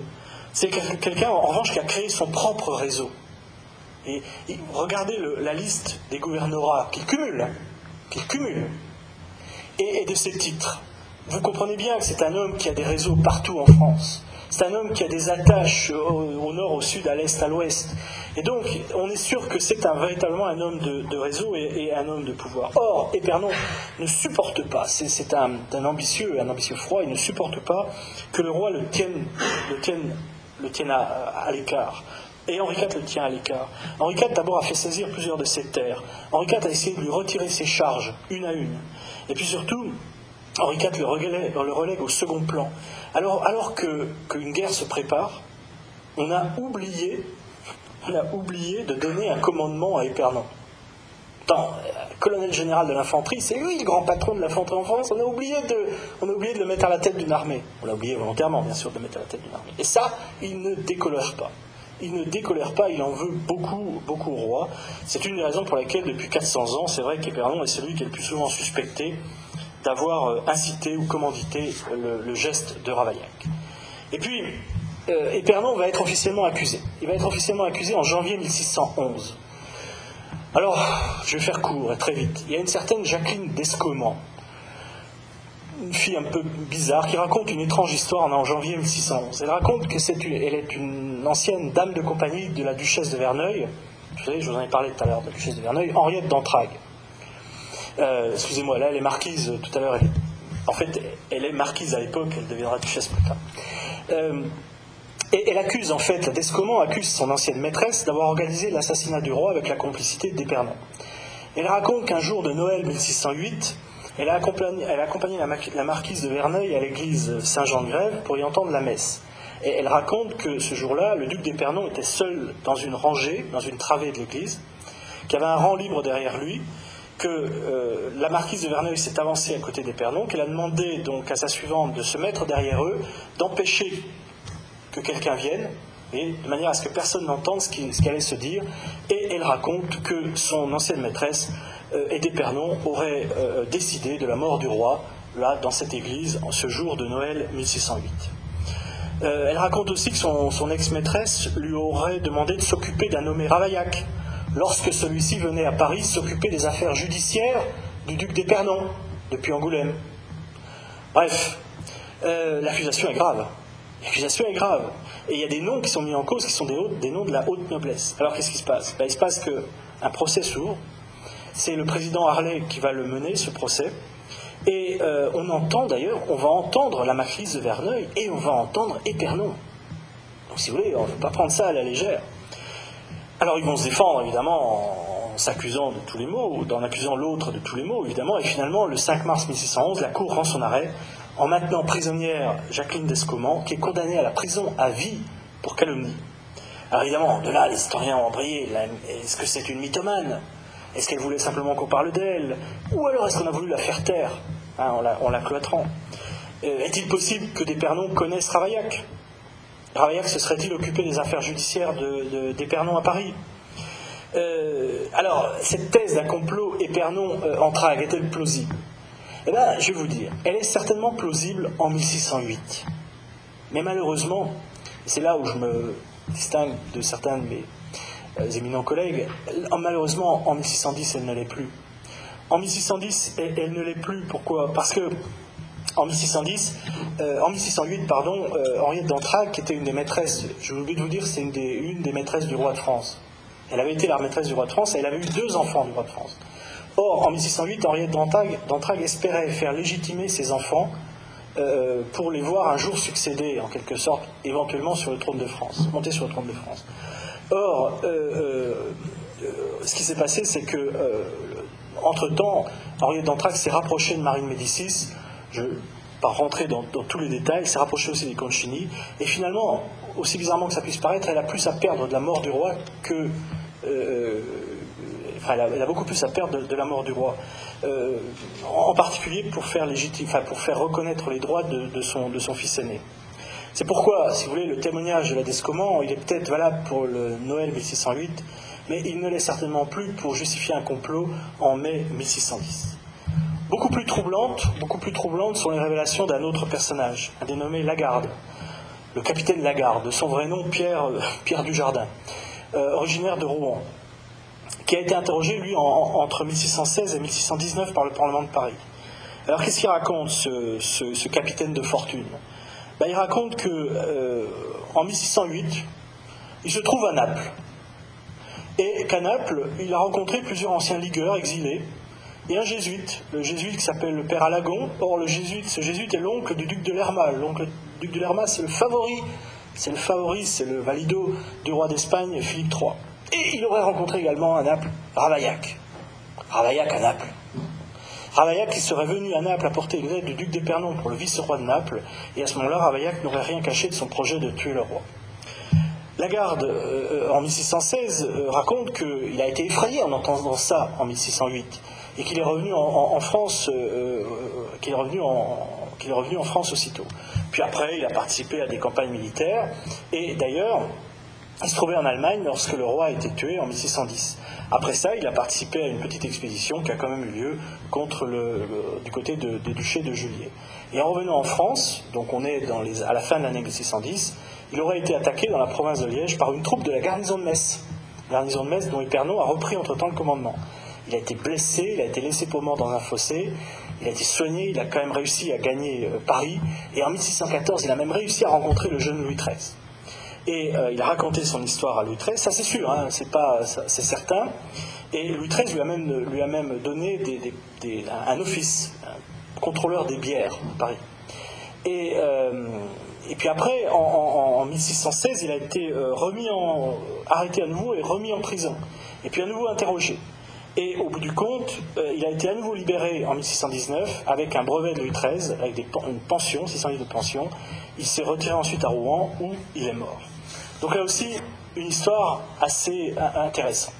Et puis, reste la dernière hypothèse. La dernière hypothèse, enfin non, l'avant-dernière, la dernière c'est moi. L'avant-dernière hypothèse, c'est celle que vient de développer euh, un, historien dans un bouquin qui est sorti en septembre, ce qui a fait que mon livre n'a pas pu sortir plus tôt, parce que. Bon, pas ça. Euh, la dernière hypothèse, c'est l'hypothèse de, de, mes collègues qui s'appelle Jean-Christian Petit-Fils, qui, vient, qui a publié en septembre un bouquin chez Perrin qui s'appelle L'assassinat d'Henri IV, mystère d'un crime.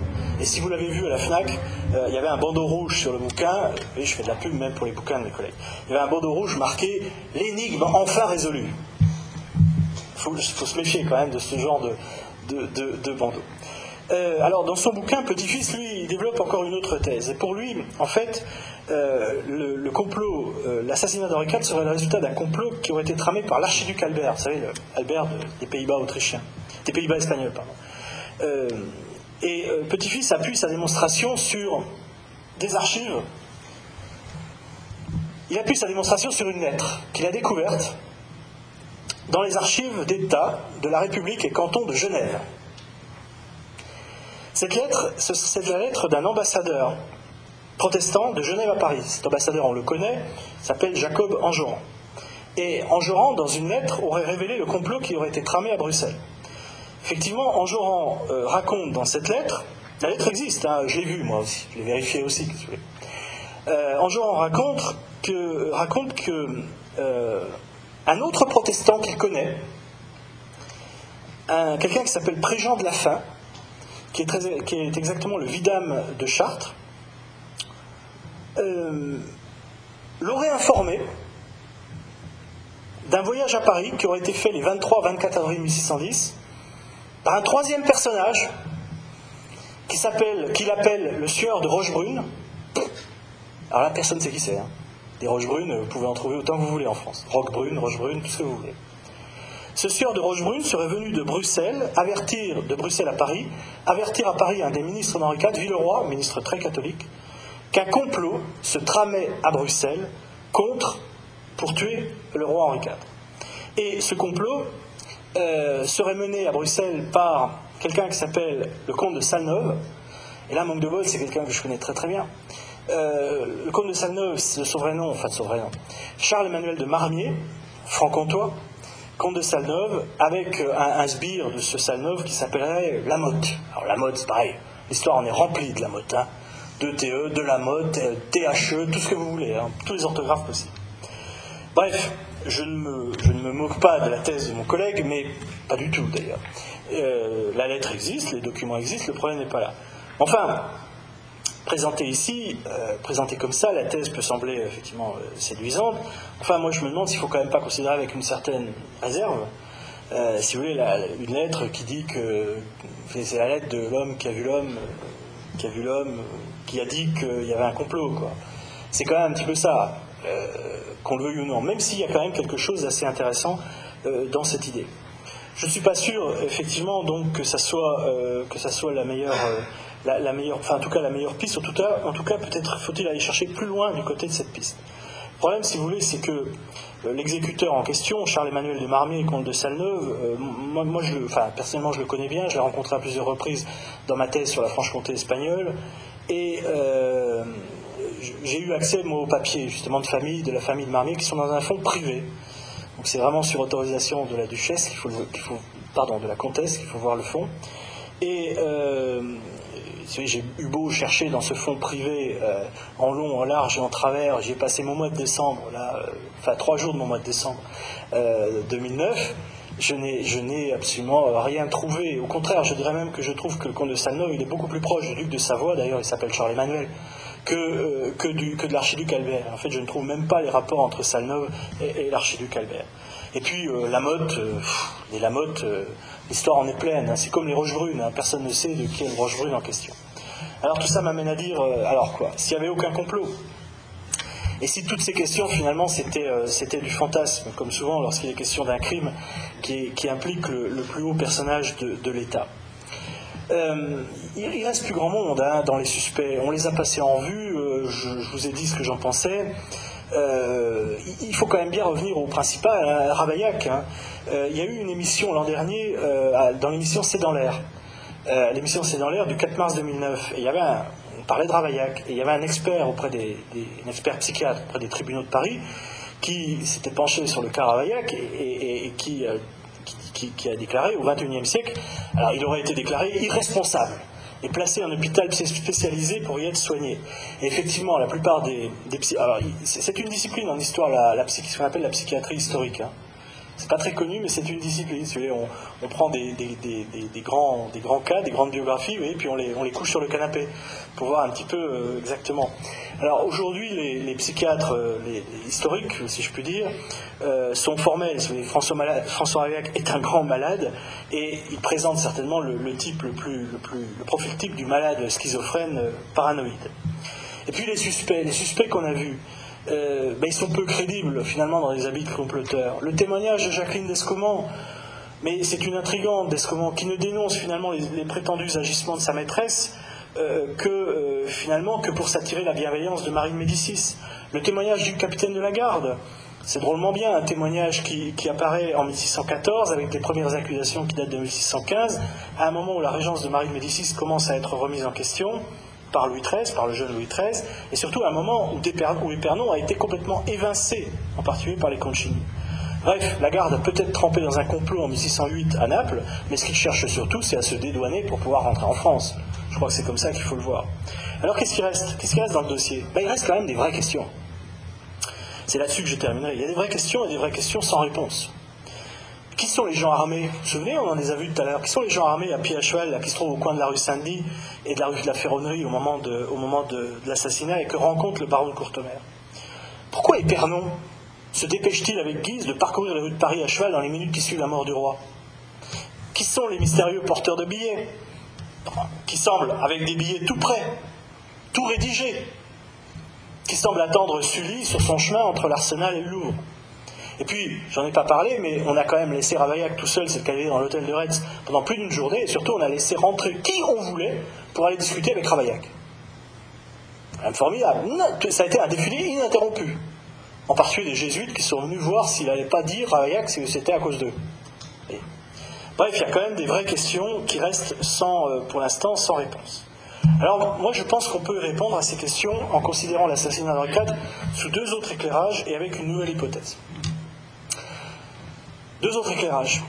Et si Adravaillac avait agi seul, mais en prenant de vitesse un ou plusieurs hommes engagés, eux, dans une vraie conspiration, qui aurait été ourdie, fomentée par Épernon C'est l'hypothèse qui a été développée déjà au XIXe siècle, mais que je reprends en allant plus loin par un dénommé Loiseleur, archiviste paléographe, 1873, histoire comme on savait en faire.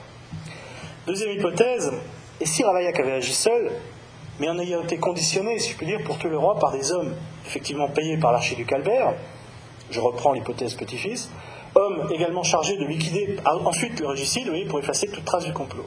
C'est l'hypothèse qu'a développée donc Jean-Christian Petit-Fils. Ça, c'est les deux éclairages possibles, et moi je vous propose de recouper ces deux hypothèses pour suivre une autre piste, la piste franc-comtoise. Effectivement, eh oui, il fallait bien que j'y vienne. Effectivement, moi je suis tombé sur un très curieux témoignage qui est très curieux témoignage euh, dans les archives euh, des pays, dans les archives de Bruxelles, dans les archives de Lille, du Nord donc, mais euh, auparavant archives générales du Royaume de Belgique. En 1616, en novembre, dans une taverne de Bruxelles, il y a un dénommé Servet Oudot, qui est originaire d'un bled totalement perdu de la Haute-Saône actuelle, je peux vous dire que je connais très bien la Haute-Saône, il est originaire de la Vergène, un hameau près de Gounan en Franche-Comté, euh, et Goudon est là, la Vergène c'est là. Et ce Servéoudo est un marchand ambulant de cuillères d'étain, rémouleur en même temps. Et il, raconte, alors à l'époque la Franche-Comté dépend des archiducs de Bruxelles, hein. euh, c'est euh, terre espagnole. Il raconte que, il raconte à un de ses compagnons de beuverie, un franc-comtois comme lui, un type de salin qui est un marchand de passage, il raconte qu'il est persécuté par deux individus originaires de son village natal, dont il donne les noms, mais peu importe, et il les accuse d'avoir commis plusieurs meurtres en Espagne, et même d'avoir voulu tuer le roi d'Espagne, et même d'avoir voulu tuer l'archiduc Albert. Jusque-là, vous allez me dire quel est le rapport avec Henri IV Aucun. Non, aucun. Aucun, si ce n'est que quelques jours plus tard, le, marchand de Salins est assez intrigué par cette histoire, il convainc le dénommé Servet-Oudot de venir, de, l'accompagner pour aller rendre visite à un autre franc-comtois, mais cette fois-ci un grand seigneur, Charles-Emmanuel, encore un Charles-Emmanuel, Charles-Emmanuel de Gorveau, marquis de Marnay, grand bailli d'Amont, chevalier de la Toison d'Or, un franc-comtois, hein, et qui était également le plus proche confident de l'archiduc Albert. Il lui a sauvé la vie à la bataille de Nieuport, enfin bref. Marnay euh, les écoute, et Marnay les renvoie aussitôt devant le président du conseil privé des Pays-Bas, euh, pour, qu'ils soient entendus à leur tour. Et là, euh, Udo va se faire plus précis. Il raconte que 6 ou 7 ans plus tôt, donc en 1609 ou 1610, alors qu'il travaillait à Fontainebleau, euh, un des personnages qu'il accusait serait venu le voir et lui aurait donné un couteau en lui, disant, en lui demandant cette fois d'aller tuer le roi de France. Udo raconte qu'il a refusé, mais il ajoute qu'après Fontainebleau, il est allé travailler à Plouvier, Autrement dit, Pithiviers. Ah, il retombe sur Pithiviers. Plouvier en gatinois, c'est Pithiviers, Plouvier en gatinois. Et que là, il a encore vu passer les deux hommes, deux ou trois fois devant chez lui, qui sont venus euh, déjà, à nouveau le, convaincre d'aller assassiner le, roi de France. Autrement dit, c'est quand même une, histoire assez intéressante. Euh, cette histoire où on retrouve Pithiviers à deux reprises. Et euh, le un, peu trois jours plus tard, dans un autre interrogatoire, Udo déclare qu'il a oublié quelque chose. Il a oublié quelque chose et il raconte euh, qu'un de ses parents, euh, décédé depuis, l'avait également convaincu de tuer ou de faire tuer le roi de France. Et Udo raconte qu'il avait décidé de s'accopiner avec un, personnage, un savoyard, nommé Jean Jouffroy, que les deux, Oudot et Jouffroy, se seraient retrouvés à Paris, qu'ils auraient repéré le carrosse du roi dans une rue, bloqué par des charrettes, et que le dénommé Jean Jouffroy aurait frappé le roi de France à deux ou trois reprises dans la poitrine. Et Oudot ajoute que ce Jean Jouffroy, euh, il, aurait pris le nom de François Ravaillard pour, euh, euh, pour, brouiller les pistes et parce que c'est un nom qui fait plus français. Oudot déclare que lors du meurtre, il était à côté de Jouffroy, mais que personne ne l'a remarqué et qu'il a réussi donc à s'éclipser. Évidemment, l'affaire est plus ou moins troublante. Servet Oudot est transféré au château de Namur. On sait qu'en 1617, il est toujours au château de Namur. On perd ensuite sa trace. Moi, j'ai pas réussi à le retrouver. Sans doute est-il resté emprisonné comme prisonnier d'État jusqu'à sa mort. Alors, une histoire complètement abracadabrantesque. Vous êtes d'accord avec moi Je vous raconte ça, vous êtes en train de me dire, mais complètement, tient pas debout son histoire. Bref, je suis en train de vous dire, il y aurait peut-être un complice inconnu de Ravaillac. Il y aurait peut-être un complice inconnu de Ravaillac, mais alors avec des tonnes d'invraisemblances dans ce témoignage. je vous ai pas, je vous ai fait grâce de tout un tas de détails, hein, bien entendu. Mais il y a quand même des choses intéressantes. Au-delà du fatras d'invraisemblance, il y a des choses intéressantes. D'abord, la mention de Plouvier en, Gâtinais, Pitivier, toujours la petite ville, vous savez, où le prévôt, euh, le jour de l'assassinat, explique à ses amis qu'on est en train de tuer le roi. Euh, et qui meurt un peu plus tard dans sa cellule, pendu avec les cordons de son caleçon. Là aussi, on se croirait dans l'affaire Stavisky quand même, hein Bien. Euh, alors, la coïncidence, c'est une coïncidence. C'est difficile de faire d'histoire avec des si, mais là, on est obligé de, faire, de, fonctionner l'historien avec des hypothèses. L'hypothèse la plus courante, c'est effectivement euh, le prévôt de Pévivier aurait-il pu avoir euh, vent des projets de Servet ou d'autres? Pourquoi pas? Euh, Servet finalement, il est très présentable en tueur à gage. C'est une sorte de marchand itinérant, sans attache fixe. Il exerce donc un, petit métier, il aurait très bien pu être engagé avec d'autres personnes, dont éventuellement un Savoyard nommé Georges Froid, qui aurait pu prendre comme pseudonyme le François Ravaillard pour brouiller les pistes. Et si, et si euh, cette équipe de tueurs, c'était le petit groupe d'hommes armés, c'est à huit hommes, euh, qui se ruent sur le carrosse royal et que rencontre le baron de Courtemer Et si euh, les tueurs avaient été coiffés sur le poteau par le vrai François Ravaillac? Si vous voulez. Et si finalement ces tueurs s'étaient ensuite perdus dans la foule, euh, avec interdiction de se revoir, connaissez les consignes quand il y a un assassinat comme ça, interdiction de se revoir, pour éviter d'être, d'être repéré. C'est le truc que tous les services secrets connaissent ça euh, parfaitement, bien entendu. Euh, Servet Oudot aurait pu être séparé à ce moment-là de, Jean Jouffroy euh, et croire que c'était lui qui avait vraiment tué le roi de France ce que je veux dire Bon, je suis d'accord avec vous, vous êtes en train de vous dire, ça fait quand même beaucoup de suppositions, ça fait quand même beaucoup de si. Je suis entièrement d'accord avec vous, ça ne répond pas à une question majeure. Pour qui aurait travaillé euh, euh Alors, cette thèse, en fait, de, l'existence d'une seconde équipe de tueurs, en fait, elle a été formulée pour la première fois euh, en, en 1873. Elle a été reprise en 1886 et puis à nouveau dans un bouquin de Philippe Erlanger qui s'appelle L'étrange mort d'Henri IV.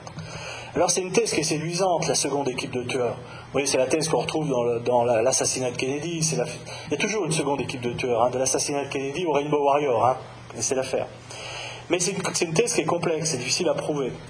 Pourtant, il y a des faits à l'appui de cette théorie, et des vrais faits, pas des, pas des rumeurs. D'abord, il y a le journal de l'Étoile. L'Étoile, c'est un mémorialiste de l'époque, contemporain des faits. C'est pas n'importe qui, c'est quelqu'un d'extrêmement fiable. Euh, c'est quelqu'un, les historiens le connaissent bien, on s'appuie dessus, et euh, euh, l'étoile raconte cette histoire du groupe de gens armés. Et a les mémoires de Sully, même si de temps en temps les mémoires de Sully, il faut se méfier, il faut les prendre avec, je dirais, une certaine réserve.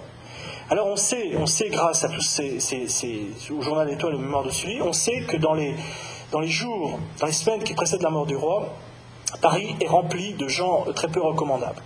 Paris est rempli de, de, de, sicaires, de, spadassins, de faux mendiants, de, gens bizarres, euh, très bizarres, qui traînent véritablement dans, les rues et que l'on rencontre beaucoup autour des habitations protestantes, que l'on rencontre beaucoup du côté de Charenton et du temple de Charenton.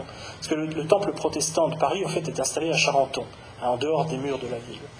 Alors, pourquoi sont-ils là? Visiblement pour surveiller les lieux où il y a des protestants, surveiller les lieux où habitent, ou, les lieux de culte aussi des protestants.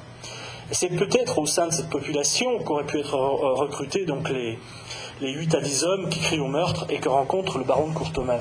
Mais moi, ma thèse est la suivante. tout, le monde, tout le monde écrit, quand les, les 8 à 10 hommes crient Tu tues, il faut qu'il meure, tout le monde dit, tout le monde a pensé qu'il parlait de Ravaillac. Tu tues, il faut qu'il meure, c'est de Ravaillac dont il s'agit. Il faut que le meurtrier meure, qu'on tue le régicide, quoi. Et alors, et si c'était pas Ravaillac Et si c'était le roi Tu tues, il faut qu'il meure. Et si c'était le roi qui était visé, non pas Ravaillac Ça serait nettement plus, euh, finalement, ce serait tout autant plausible. Hein. y les, deux hypothèses se valent, hein, après tout, hein, euh, d'un point de vue, euh, comment dire, équivalence en quelque sorte. pourquoi? Au meurtre du roi ou au meurtre de Ravaillac? Courtemer croit qu'ils appellent à tuer le régicide. Mais finalement, combien de temps s'est écoulé entre le moment où Ravaillac a été frappé et où euh, Courtomer rencontre l'équipe de tueurs Combien? Peut-être une minute, deux minutes? Il aurait fallu quand même, je sais bien que Paris, ça va vite, mais il aurait fallu quand même que la nouvelle se répande incroyablement vite pour qu'un groupe armé de 8 à 10 hommes, dont deux à cheval, l'épée dégainée, se précipite en commando, c'est le cas de dire, pour aller faire un mauvais sort à Ravaillac. Oui, certes, je sais bien que ça, tout va, peut aller très vite, mais quand même, à ce point-là, c'est sans doute beaucoup trop, euh, beaucoup trop, beaucoup trop rapide. Donc, euh, moi, je ne suis pas sûr que c'est Dravaillac dont il parlait. Euh, et si, et si, et si c'était plutôt du roi? Et si finalement les 8 à 10 hommes, c'était l'équipe de tueurs chargée de tuer Henri IV hein Et là, on revient sur, sur, sur, sur l'autre, sur les, sur les deux hypothèses, si vous voulez la, seule question, euh, finalement, euh, la seule question à, se poser, euh, c'est par qui ce commando de tueurs a-t-il été recruté et payé? Alors là encore, on a deux hypothèses, l'hypothèse petit-fils ou, l'autre, hypothèse. si, on suit l'hypothèse petit-fils, il s'agit de, de, à la solde de l'archiduc Albert, recruté en Franche-Comté ou dans les Flandres françaises. Pourquoi? Parce qu'ils parlent français. Parce qu'ils parlent français, donc ils peuvent plus facilement se fondre dans la foule. Oui, mais moi, mon problème vis-à-vis de cette thèse, c'est là où je suis, euh, suis pas d'accord, c'est que euh, peut-on imaginer qu'un personnage comme euh, dont je vous ai parlé tout à l'heure, franc-comtois, le plus proche confident de l'archiduc Albert, n'ait pas été au courant de l'entreprise d'un autre franc-comtois, Charles-Emmanuel de Marmier, comte de Salneuve, pour de tuer le roi Henri IV Peut-on imaginer Peut-on penser qu'il a été retenu à l'écart du projet de l'archiduc Albert d'assassiner le roi de France? Et s'il avait été au courant, s'il avait été au courant, est-ce qu'il aurait vraiment pris le risque de renvoyer Servet-Oudot en 1616 devant le président du conseil privé? Euh, Il aurait été plus simple de le faire jeter en, prison et on n'en parle plus, plutôt que de risquer effectivement que l'autre s'épanche, si je puis dire. Autre question, quel est l'objectif du commando de tueurs? Soit ils attendent le roi rue pour le tuer, soit ils surveillent Ravaillac depuis plusieurs jours, ils l'ont conditionné pour attaquer, pour assassiner Henri IV, et ils s'apprêtent à le liquider pour effacer toute trace. Mais l'autre hypothèse, on peut la formuler aussi, avec en disant c'est pas l'archiduc Albert, c'est Épernon. Ça vaut autant, si vous voulez. Il n'y a pas ni plus ni moins. On, peut penser qu'Épernon est le commanditaire des tueurs à gages. Il a fait recruter euh, un, une ou plusieurs équipes de tueurs, il les a fait placer rue Saint-Denis et dans d'autres lieux stratégiques de Paris. Pour dissuader Sully de venir au Louvre, il a fait poster au carrefour parisien des hommes à lui, porteurs de billets déjà rédigés, et menaçants pour Sully. Et puis il a l'alibi parfait, il accompagne le roi dans le carrosse. C'est encore mieux quand on accompagne l'assassiné. Hein. Alors, le seul grain de sable, c'est Ravaillac.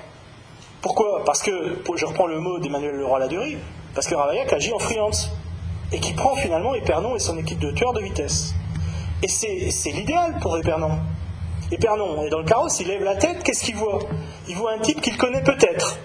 Je ne dis pas que Ravaillac a traité les affaires judiciaires d'Épernon, j'en sais rien. J'ai cherché, sans doute pas suffisamment, mais j'ai pas trouvé. Là-dessus, personne n'a trouvé non plus. On n'a pas de preuve que Ravaillac ait traité les affaires judiciaires d'Épernon. Peut-être le connaît-il. S'il le connaît, Épernon, c'est quelqu'un qui a l'esprit vif. Hein. C'est pas. Bon. Euh, il le reconnaît. Il le connaît, il le reconnaît.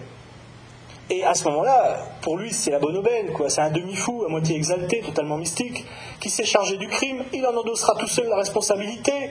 Et pour ça, faut surtout pas qu'il soit tué. Parce que alors là, euh, ça laisserait planer tous les soupçons. Donc, ne le tuez pas, il y va de votre vie. Ne le tuez pas, il y va euh, de, votre vie. Et, euh, et ensuite, ben ensuite, Épernon monte à cheval, il fait monter avec lui Guise, et il parcourt les rues de Paris. Alors, la doxia officielle, c'est il parcourt il parcourt les rues de Paris pour convaincre les Français de ne pas se enfin, de ne pas se pas d'émotion, que tout va bien, que l'État va bien, etc., et que le roi n'a rien. C'est pas exactement ce qu'on peut supposer. Hein. On peut aussi supposer qu'il parcourt les rues de Paris pour démobiliser ses équipes de tueurs. On peut aussi le supposer. Ça a la même valeur au niveau de la supposition. C'est pas plus ou, pas moins.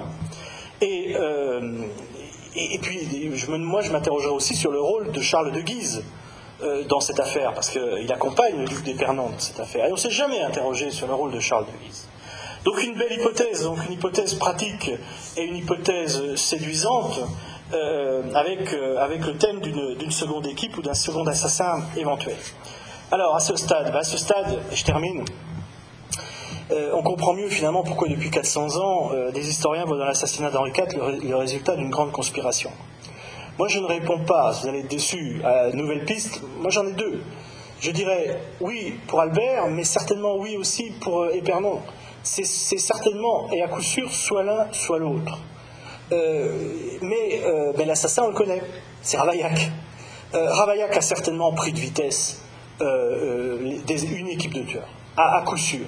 le problème, c'est qu'on n'a pas la preuve, et personne pour l'instant n'a la preuve, malheureusement. Et on n'a pas la preuve parce que les archives, elles ont été remues dans tous les sens, mais euh, pour l'instant, on n'a pas trouvé une seule archive, mes collègues comme moi-même, et ça depuis quelques siècles, pour aller dans un sens ou dans l'autre.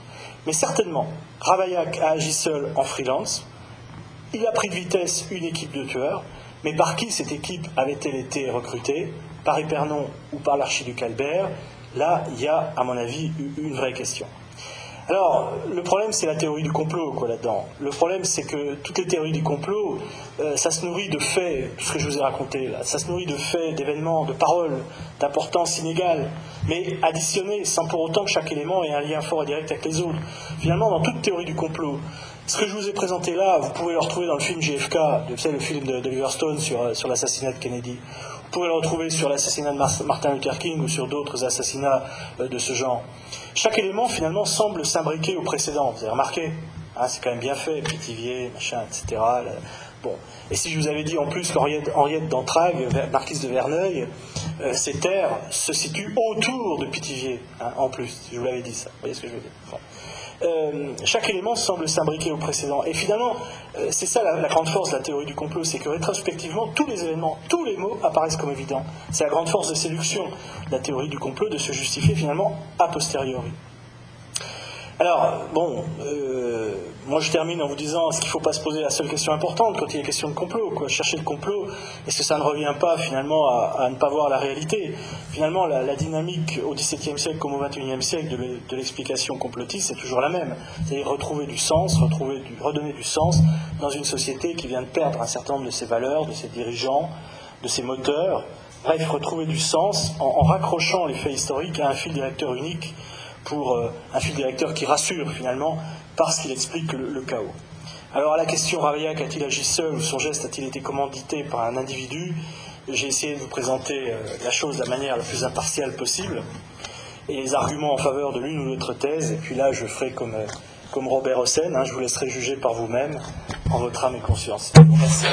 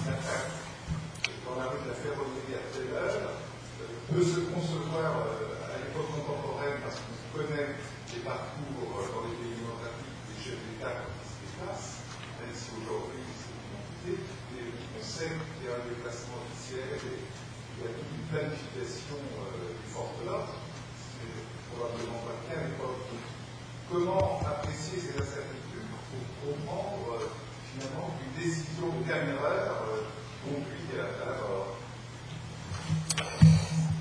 Alors, de, de, depuis plusieurs semaines, euh, il y avait, euh, il y avait des, rumeurs qui couraient en, en, à Paris, en France et même presque en Europe occidentale sur la mort du roi. En fait, la mort du roi avait été annoncée à plusieurs reprises avant, qu'il meure. Ça aussi, ça fait partie de la, légende, si je puis dire, autour de de la légende vraie, enfin, autour de l'assassinat d'Henri IV. Euh, deuxièmement, euh, il y a tout un tas de, présages, de prédictions dont je n'ai pas parlé. Euh, je dois faire une communication un peu de temps d'ailleurs à Pau, un colloque sur Henri IV évidemment, là-dessus, sur les présages et prédictions autour de la mort du roi. C'est incroyable le nombre de présages et de prédictions qui, ont été faits et qui disaient ne sortez pas tel jour, attention au vendredi, attention au mois de mai. Euh, euh, est, l'histoire en est remplie.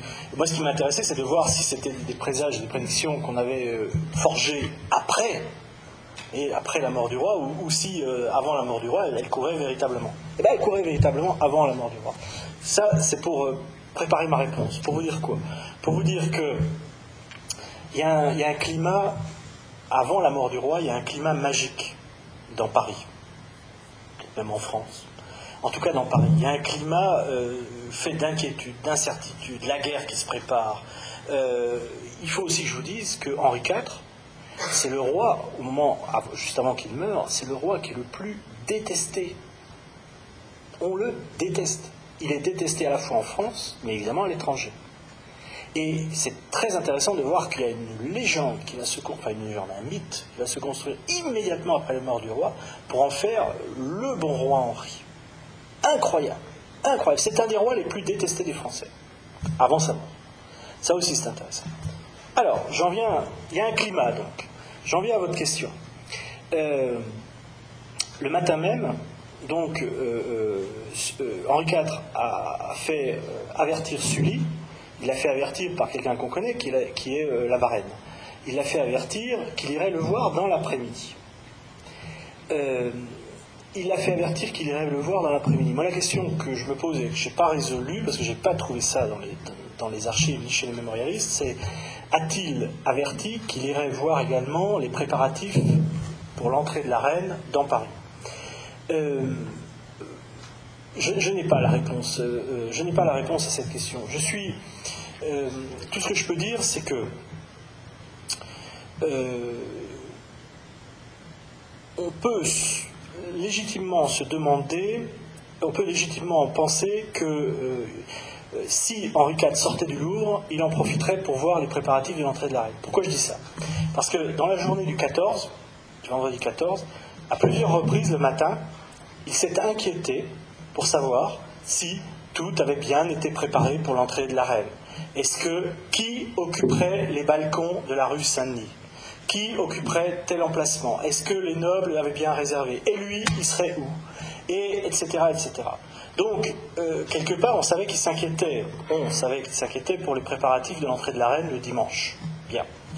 Euh, on pouvait légitimement supposer, les gens autour de l'entourage d'Henri IV pouvaient légitimement supposer que s'il sortait du Louvre, il en profiterait pour voir, pour voir ce qui se passait du côté de la rue Saint-Denis.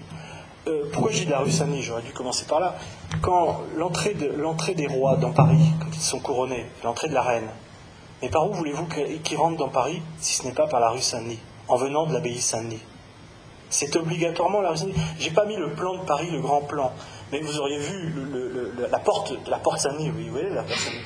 Bon, bah, de là, si vous voulez, c'est la, la, route de Saint-Denis, quoi. Et donc, on rentre par la rue Saint-Denis et on descend la rue Saint-Denis. Donc, tout ça pour vous dire que, à mon avis, moi j'aurais été euh, à la place, de, je sais pas de qui, moi, de l'archiduc Albert ou de, des hein, si j'avais voulu placer mes équipes de tueurs. C'est évident que je les aurais placées rue Saint-Denis. La rue Saint-Denis est conçue de telle manière dans le Paris de l'époque que de toute manière, à un moment ou à un autre, pour aller du Louvre à l'Arsenal, on est obligé de passer rue Saint-Denis. Oui, pour aller du Louvre à l'Arsenal, on ne peut pas passer autrement. Je, vous ai dit, les, voies sur berge, ça n'existe pas à l'époque. Et, on ne peut pas passer, il n'y a pas de rue transversale plus proche, si vous voulez. Euh, on est obligé à un moment ou à un autre de croiser ou de descendre un morceau de la rue Saint-Denis, ou en tout cas de la croiser. Donc, euh, la rue Saint-Denis était légitimement le lieu le mieux, la rue la plus appropriée pour disposer des équipes de tueurs. Qu'il s'agisse euh, parce que c'était sur le chemin d'Henri IV sortant du Louvre pour aller chez Sully, comme c'était sur le chemin d'Henri IV pour aller regarder, pour aller vérifier que les préparatifs pour l'entrée de la reine dans Paris avaient été faits. Donc, d'une certaine manière, le Paris de l'époque, si vous voulez, des lieux stratégiques pour assassiner quelqu'un, euh, il n'y en a pas tant que ça, en quelque sorte. Et la rue Saint-Denis, immanquablement. En plus, c'est une rue effroyablement encombrée. On a des textes de, l'époque, toujours du journal de l'Étoile d'ailleurs, on a des textes qui nous racontent les encombrements de la rue Saint-Denis. Euh, c'est une rue qui, euh, dans le Paris haussmanien, la rue Saint-Denis n'a pas été beaucoup remaniée. Hein, alors, je ne dis pas qu'elle était à peu près aussi large qu'elle est aujourd'hui. Vous voyez bien qu'aujourd'hui, elle est dans des endroits où elle n'est pas vraiment très très large. Donc oui, euh, tout, était euh, légitime, enfin, tout était il y avait une vraie possibilité euh, de, placer des équipes rue Saint-Denis avec une vraie probabilité que le roi passe à un moment ou à un autre, croise à un moment ou à un autre cette rue.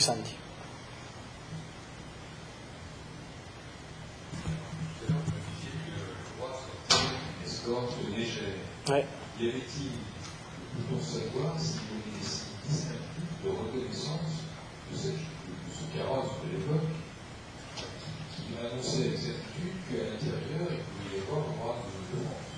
Oui, le, le, carrosse du roi, euh, encore une fois, vous avez une copie de ce carrosse au musée de la voiture à Compiègne. Hein. C'est une copie, mais euh, elle, est assez, semble-t-il, assez fidèle. D'abord, c'est un carrosse extrêmement euh, doré. il y a beaucoup de, oui, il y a beaucoup de dorures, c'est le moins qu'on puisse dire. Euh, avec, les armes du, avec les armes du roi qui sont peintes sur les portières. Euh, par ailleurs, les chevaux, euh, les chevaux ont une livrée, enfin ils ont un manteau quoi. ils ont une, ils ont une livrée aux, armes de France, enfin frappée aux armes de France. Et je, dirais que dans le Paris 1610, le carrosse du roi, on le connaît. Aujourd'hui, dans Paris, la, je sais plus ce qu'ils ont aujourd'hui, les, ministres, enfin bon, les, Bon, les, voitures officielles, elles ont des vitres teintées, vous savez pas qui est à l'intérieur. Bon. Mais euh, à, l'époque, c'est pas pareil. Le carrosse du roi, fatalement, euh, on le voit, pas bon parce que euh, c'est un carrosse avec plusieurs chevaux, ce qui est pas toujours, ce qui est en 1610, c'est déjà pas mal. Hein, on n'est pas sous les 14. C'est un carrosse avec euh, un carrosse avec un certain apparat, euh, avec les armes frappées sur les portières. N'oublions pas, on est au mois de mai, comme je vous le disais tout à l'heure, les, mantelets de cuir qui ferment les, vitres, enfin qui, remplacent les vitres, les mantelets de cuir ont été remontés justement pour que le roi puisse voir les préparatifs de l'entrée de, la reine dans Paris. Et, donc, euh, le, roi et la silhouette du roi en 1610, on la connaît. Les Parisiens la connaissent. Euh, euh, c'est quelqu'un qui, est familier. Donc, euh, il est repérable. Hein. Il est repérable. Il est repérable. Et, mais Carrosse du Roi est arrêté par un encombrement. Et eh ben oui, Carrosse du Roi est arrêté par un encombrement. On va faire serrer les charrettes, mais en attendant, autour du, devant le, devant le carrosse et en arrière du carrosse, il y a des gentilshommes à cheval. Il n'y a pas de garde armée. Les gentilshommes, ils ont leurs épées, c'est tout. Hein. Bon. Et il y a des valets de pied qui courent et qui sont chargés aussi d'écarter les curieux, si jamais il y avait des curieux qui voulaient, euh, qui voulaient, qui voulaient s'adresser au roi. Mais vous savez, on s'adresse au roi beaucoup plus facilement qu'aujourd'hui. Euh, ah, ah, euh,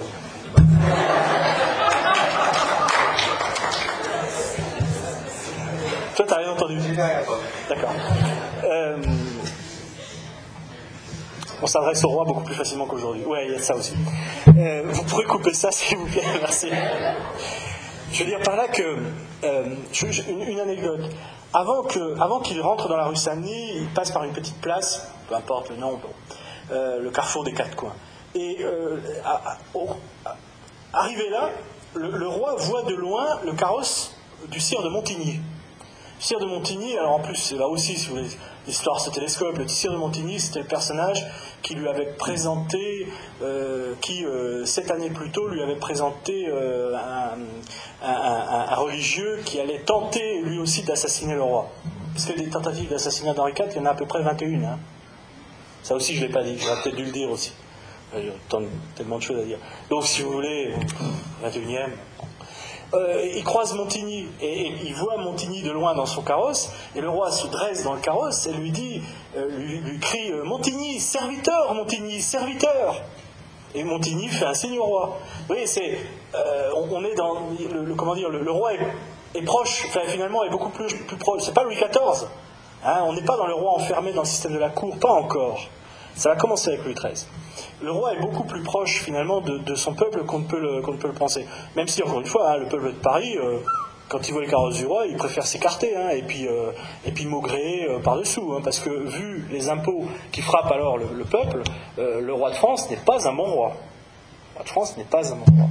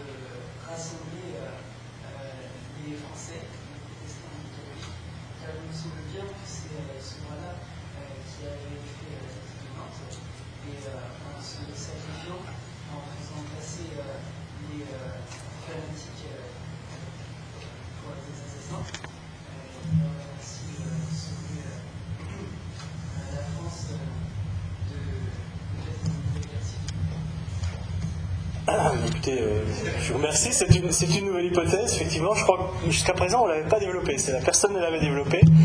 Euh,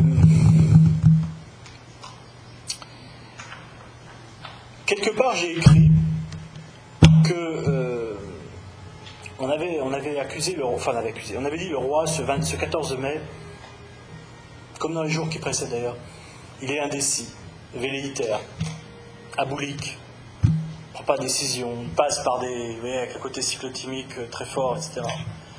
Euh, à bien regarder, effectivement, euh, un point qui, peut aller un peu dans, dans, votre sens, c'est qu'il traverse très certainement une phase de dépression. encore une fois, je vous ai dit, la psychiatrie historique, c'est une discipline qui vaut ce qu'elle vaut. Bon, mais effectivement, on, l'a écrit, ça, effectivement, que le roi est à ce moment-là dans un état dépressif. Euh, certainement. Alors en plus, bon, il y en a d'autres qui ont ajouté, puis en plus Charlotte est loin, donc euh, bon, etc., etc. Sans doute, sans doute. Maintenant, de là à imaginer que le roi ait organisé lui-même son attentat, euh, je ne sais pas, je vous laisse je, vous laisse. Alors allez-y, hein, écrivez un livre. Je vous laisse développer votre votre thèse. Oui.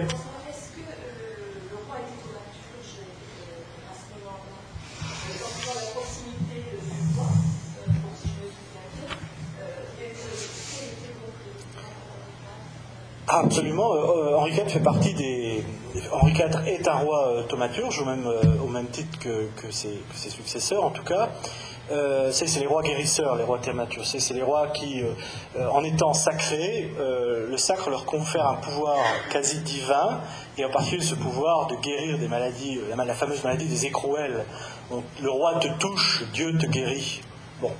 Euh, ce pouvoir des rois thaumaturges, bien étudié par Marc Bloch dans son livre sur les rois thaumaturges, euh, c'est euh, effectivement Henri IV fait partie des rois thaumaturges. Vous avez d'ailleurs une, on a une gravure d'ailleurs qui représente Henri IV touchant les touchant les écrouelles. Alors c'est à Chartres, c'est pas évidemment c'est pas c'est pas à Saint-Denis ni à Reims puisqu'il n'a pas été sacré à Reims, mais c'est le, roi est un le roi, le sacre du roi en fait un personnage divin. Hein, il ne faut jamais l'oublier. En France, en France.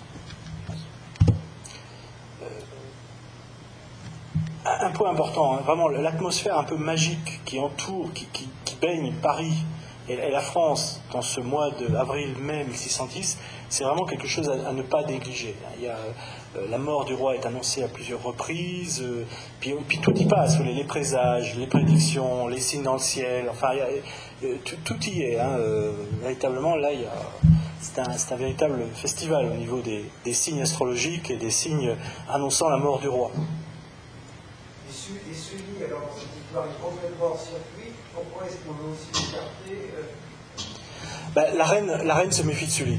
La reine se méfie, enfin, Marie Médicis se méfie de Sully, ainsi que les ministres catholiques. Sully est un protestant. Euh, donc on se méfie, on se méfie euh, beaucoup de lui dans l'entourage de Marie de Médicis. Mais il faut dire une chose, c'est que Marie de Médicis, le, soir même, c'est-à-dire le, le 14 mai au soir, fait appeler Sully. Elle fait appeler Sully en disant euh, Venez au Louvre, venez au Louvre, euh, la France a besoin de vous. Enfin bon, passe les détails, je caricature. Elle le fait appeler. Et Sully ne, vient pas. Sully a peur. Sully a peur pour sa vie, et ainsi que pour celle des protestants qui l'entourent. Et Sully ne vient pas. Et le samedi euh, matin, il est appelé à nouveau au Louvre et il hésite à sortir de chez lui. Et c'est finalement, regardez comme c'est bien fait, c'est finalement Épernon qui va aller, qui va se rendre chez Sully, alors je ne me rappelle plus, je crois que c'est le 14 mai, le, 15 mai vers euh, le samedi vers 2h de l'après-midi quelque chose comme ça, qui va se rendre chez, qui va se rendre à l'arsenal en lui disant ben non non il faut absolument venir, je vous assure que vous ne serez pas inquiétés, vous ne serez pas inquiétés et Sully va se rendre euh, le, samedi euh, dans l'après-midi il va se rendre au Louvre euh, la reine va lui faire une grande déclaration, pas d'amour, mais une grande déclaration comme quoi euh, euh, vous êtes le principal pilier de la France, notre, notre, notre époux, etc., comptez sur vous. elle va pousser le jeune Louis XIII devant, devant Sully en lui disant confiez-vous au, au, duc de Béthune comme votre père le faisait, euh, c'est un des plus fidèles soutiens de la royauté, etc. etc. Donc Marie Médicis, ça aussi, ça, ça joue en sa faveur. C'est pour ça que Marie Médicis ayant euh, fomenté l'assassinat de son époux, moi j'y crois pas une seule seconde.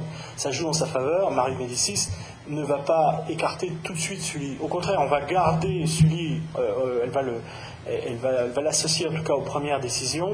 Puis très vite, effectivement, il va être écarté, Sully. Mais en même temps, il va s'écarter lui-même. Il ne faut pas se tromper. Donc, là-dessus, je crois que c'est clair. Euh, Sully euh, reste quand même euh, un petit peu impliqué dans les affaires de l'État pendant encore quelques semaines, quelques mois. Et puis très vite, il va sentir que, il va sentir qu'on n'a plus besoin de lui. Voilà, et c'est finalement lui beaucoup plus que la reine. C'est lui qui va se retirer finalement des affaires beaucoup plus qu'un plan pour le, chasser. Euh, bon, il faut dire aussi qu'on fait tout pour le chasser. Hein. Euh, Sully fait toujours partie du Conseil du roi, mais à côté du Conseil du roi, dans les semaines qui suivent la mort du roi, enfin du Conseil de la Reine, pardon, à côté du Conseil de la Reine, dans les semaines qui suivent la mort du roi, va s'installer un conseil privé, dont il est exclu. Il y a un shadow cabinet, quoi. Donc, euh, qui prend toutes les décisions, en fait. C'est une manière de vider de sa substance euh, le, Conseil du roi officiel. Et euh, euh Sully, Sully, dès 1617, il est. pardon, dès 1611, il est. ça y est, il est, il est, en, dehors du, il est en dehors des affaires. Madame? Bonsoir. Euh,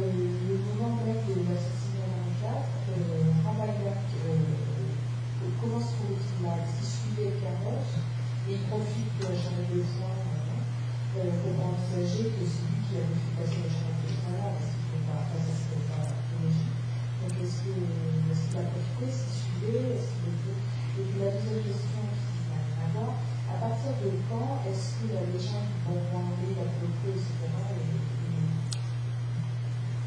Alors, première question, Henri euh, Ravaillac suit le carrosse depuis le Louvre. On, le sait, euh, euh, on, en est sûr. En fait, Ravaillac avait installé une sorte de surveillance des portes du Louvre. Et en fait, le 14 mai, il était assis sur une des bornes des portes du Louvre. En fait, même, il était même rentré dans la première enceinte du Louvre. Il y a, deux enceintes, et, entre les deux enceintes, il y a un endroit où les valets attendent leur maître quand ils sont, dans, à l'intérieur du Louvre. Et les valets se mettent à l'abri de la pluie et, il y a une, sorte de double porte. Et entre les deux portes, il y a des, bancs en pierre sur lesquels. Les, et euh, Ravaillac était, installé là. Ravaillac était installé là, et il attendait que le roi, que le roi sorte. Et on, sait euh, qu'il a couru derrière le carrosse quand le carrosse est parti. le carrosse, il va pas très vite. Hein. Et à l'époque, on, court plus qu'aujourd'hui, sans doute, et, on a plus d'habitude peut-être. Et puis après, dans Paris, ça va vraiment pas très vite. Hein. Le carrosse, vous avez le temps de, le suivre. Euh, par ailleurs, quand le carrosse sort du Louvre, euh, en fait, personne ne sait où il va. Le, Liancourt, qui est le premier écuyer, qui est dans le carrosse, dit au roi Si, où va-t-on Si, où va-t-on Et le roi répond Enfin, je, vous le fais en vieux français Menez-moi hors ça, séant. En, gros, sortez-moi de là tout de suite. mais, mais, mais, pas plus. Euh, je ne sais pas où on va, mais c'est pas grave. Euh, avancez. Menez-moi hors ça, un. Et alors Liancourt donne, euh, transmet l'ordre, tout est au, cocher, hop, tu prends la, première rue, en quelque sorte, et arrivé dans la rue de l'Autruche, Henri IV, alors bon, Henri IV dit, allons à la, croix du Traoir. La croix du Travoir, c'est la croix euh, qui est sur la, rue Saint-Honoré, je, vous ai, montré, on l'a pas vu, je ne suis pas rentré dans les détails. Puis après, de la croix du quand il est arrivé là, euh, Henri IV lui-même dit euh, allons, allons, non, mais attends, je, non, il dit pas allons rue de la Ferronnerie, mais il dit ah oui, allons aux innocents. Allons aux innocents. Donc ça veut bien dire ce que ça veut dire, le cimetière des saints innocents, l'église des saints innocents, etc. Et donc ça on sait, on sait d'ailleurs Ravaillac le dit dans ses interrogatoires, que Ravaillac l'a entendu. Ravaillac il suit, il suit le carrosse. Il a, il a son manteau sur l'épaule gauche, cache le couteau à la main, et Ravaillac suit le carrosse. Et, Ravaillac entend les ordres qui sont donnés, etc. et, arrivé, en fait, il va se laisser distancer, Ravaillac, et il va rejoindre le carrosse rue de la Ferronnerie. Ça, on le sait aussi. Et euh, euh, dernier point que j'ai pas, j'ai pas raconté non plus, c'est que ça faisait des mois et des mois que finalement que Ravaillac surveillait les ports du Louvre. Mais vous savez pas le mieux, c'est qu'il était connu. Les gardes du, Louvre connaissaient sa tête. Les, gardes du Louvre, et, même à un moment, il a été arrêté. Il a été arrêté euh, la veille en fait. Il a été arrêté, on lui dit mais qu'est-ce que tu fais là Toi, ça fait combien de fois qu'on te voit là? Il est arrêté, il est conduit devant le capitaine des gardes, qui est Vitry. Vitry, c'est le fils de la force. Et Vitry le fait fouiller. Là aussi, hein, dans les coïncidences. Et on le fouille mal. Et on ne le fouille pas, on ne fouille pas ses bottes. Parce que si on avait fouillé ses bottes, on aurait trouvé le couteau. Et, euh, on le relâche. Alors, j'ai même le témoignage de Vitry. Ah, on, le relâche en, le rudoyant. En gros, on lui met un coup de pied. Euh, vous ce que je veux dire? Et en lui disant, euh, je ne le fais pas en vieux français, hein, en lui disant, bon, allez, tu fous le camp maintenant, on ne veut plus te voir là, va, va, va, voir ailleurs. Ça, c'est aussi, c'est, bon. Et euh, votre deuxième question, c'était sur... Ah, ça. La légende, la légende d'Henri IV, c'est incroyable.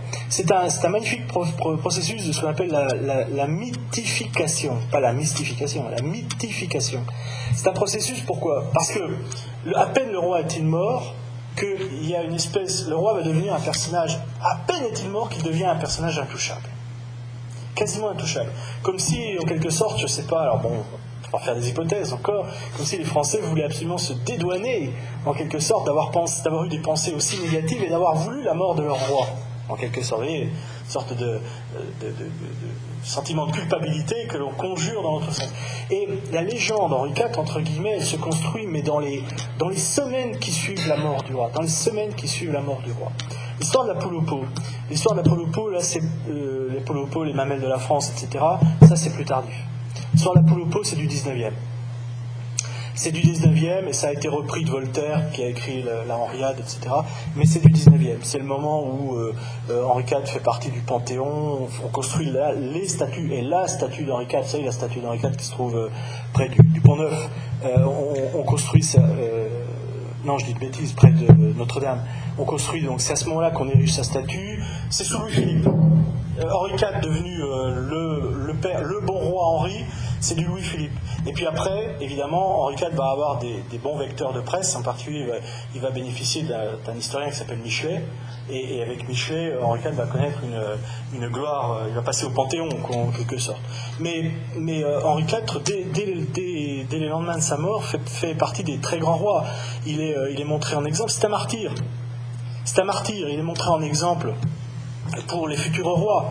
Je veux dire, l'enseignement de Louis XIII, Louis XIII est marqué par la mort de, son père. Euh, Louis XIV, les précepteurs de Louis XIV lui apprennent les faits glorieux de la vie de son grand-père. Euh, Louis XV, c'est pareil, on lui apprend les faits glorieux de la vie de son aïeul. Euh, Louis XVI, etc. Louis XVIII, même chose. Et, sous Louis-Philippe, alors Louis-Philippe c'est un peu différent parce qu'il fait partie de la branche très, éloignée, mais sous Louis-Philippe c'est pareil. C'est sous Louis-Philippe que, là, Henri IV va donner une sorte de statue de pierre, si je puis dire, une sorte de, héros euh, de héros, euh, de, héros de, mythe, en quelque sorte, du, bon roi français, du père du peuple en même temps. Euh, alors que, je, le répète, c'est ça, c'est incroyable. c'est un des, rois les plus détestés lorsqu'il meurt, lorsqu'il est assassiné, les plus détestés. Et, beaucoup de Parisiens, enfin beaucoup de Français veulent sa mort. Vous savez, on dit toujours Henri IV quand il est mort. Vous savez, je viens de vous dire, euh, bon, il devient un personnage de légende dès le lendemain de sa mort. On trouve encore, après la mort d'Henri IV, un certain nombre de personnages en France qui se réjouissent de la mort du roi. Alors eux, malheur à eux, malheur à eux. C'est-à-dire qu'en fait, ils n'ont rien compris, ils ont deux semaines de retard. Deux semaines avant, ils se seraient réjouis pareil, on aurait dit, ils ont raison. Deux semaines après, en gros, après la mort du roi, ils se réjouissent du roi, dans le meilleur des cas, c'est les galères. Ils se réjouissent de la mort du roi, dans le meilleur des cas, pour eux, ça sera les galères. Mais dans le pire des cas, euh, il y en a beaucoup qui, sont pas, qui, ont, été, euh, qui ont été suppliciés. Personnage euh, intéressant.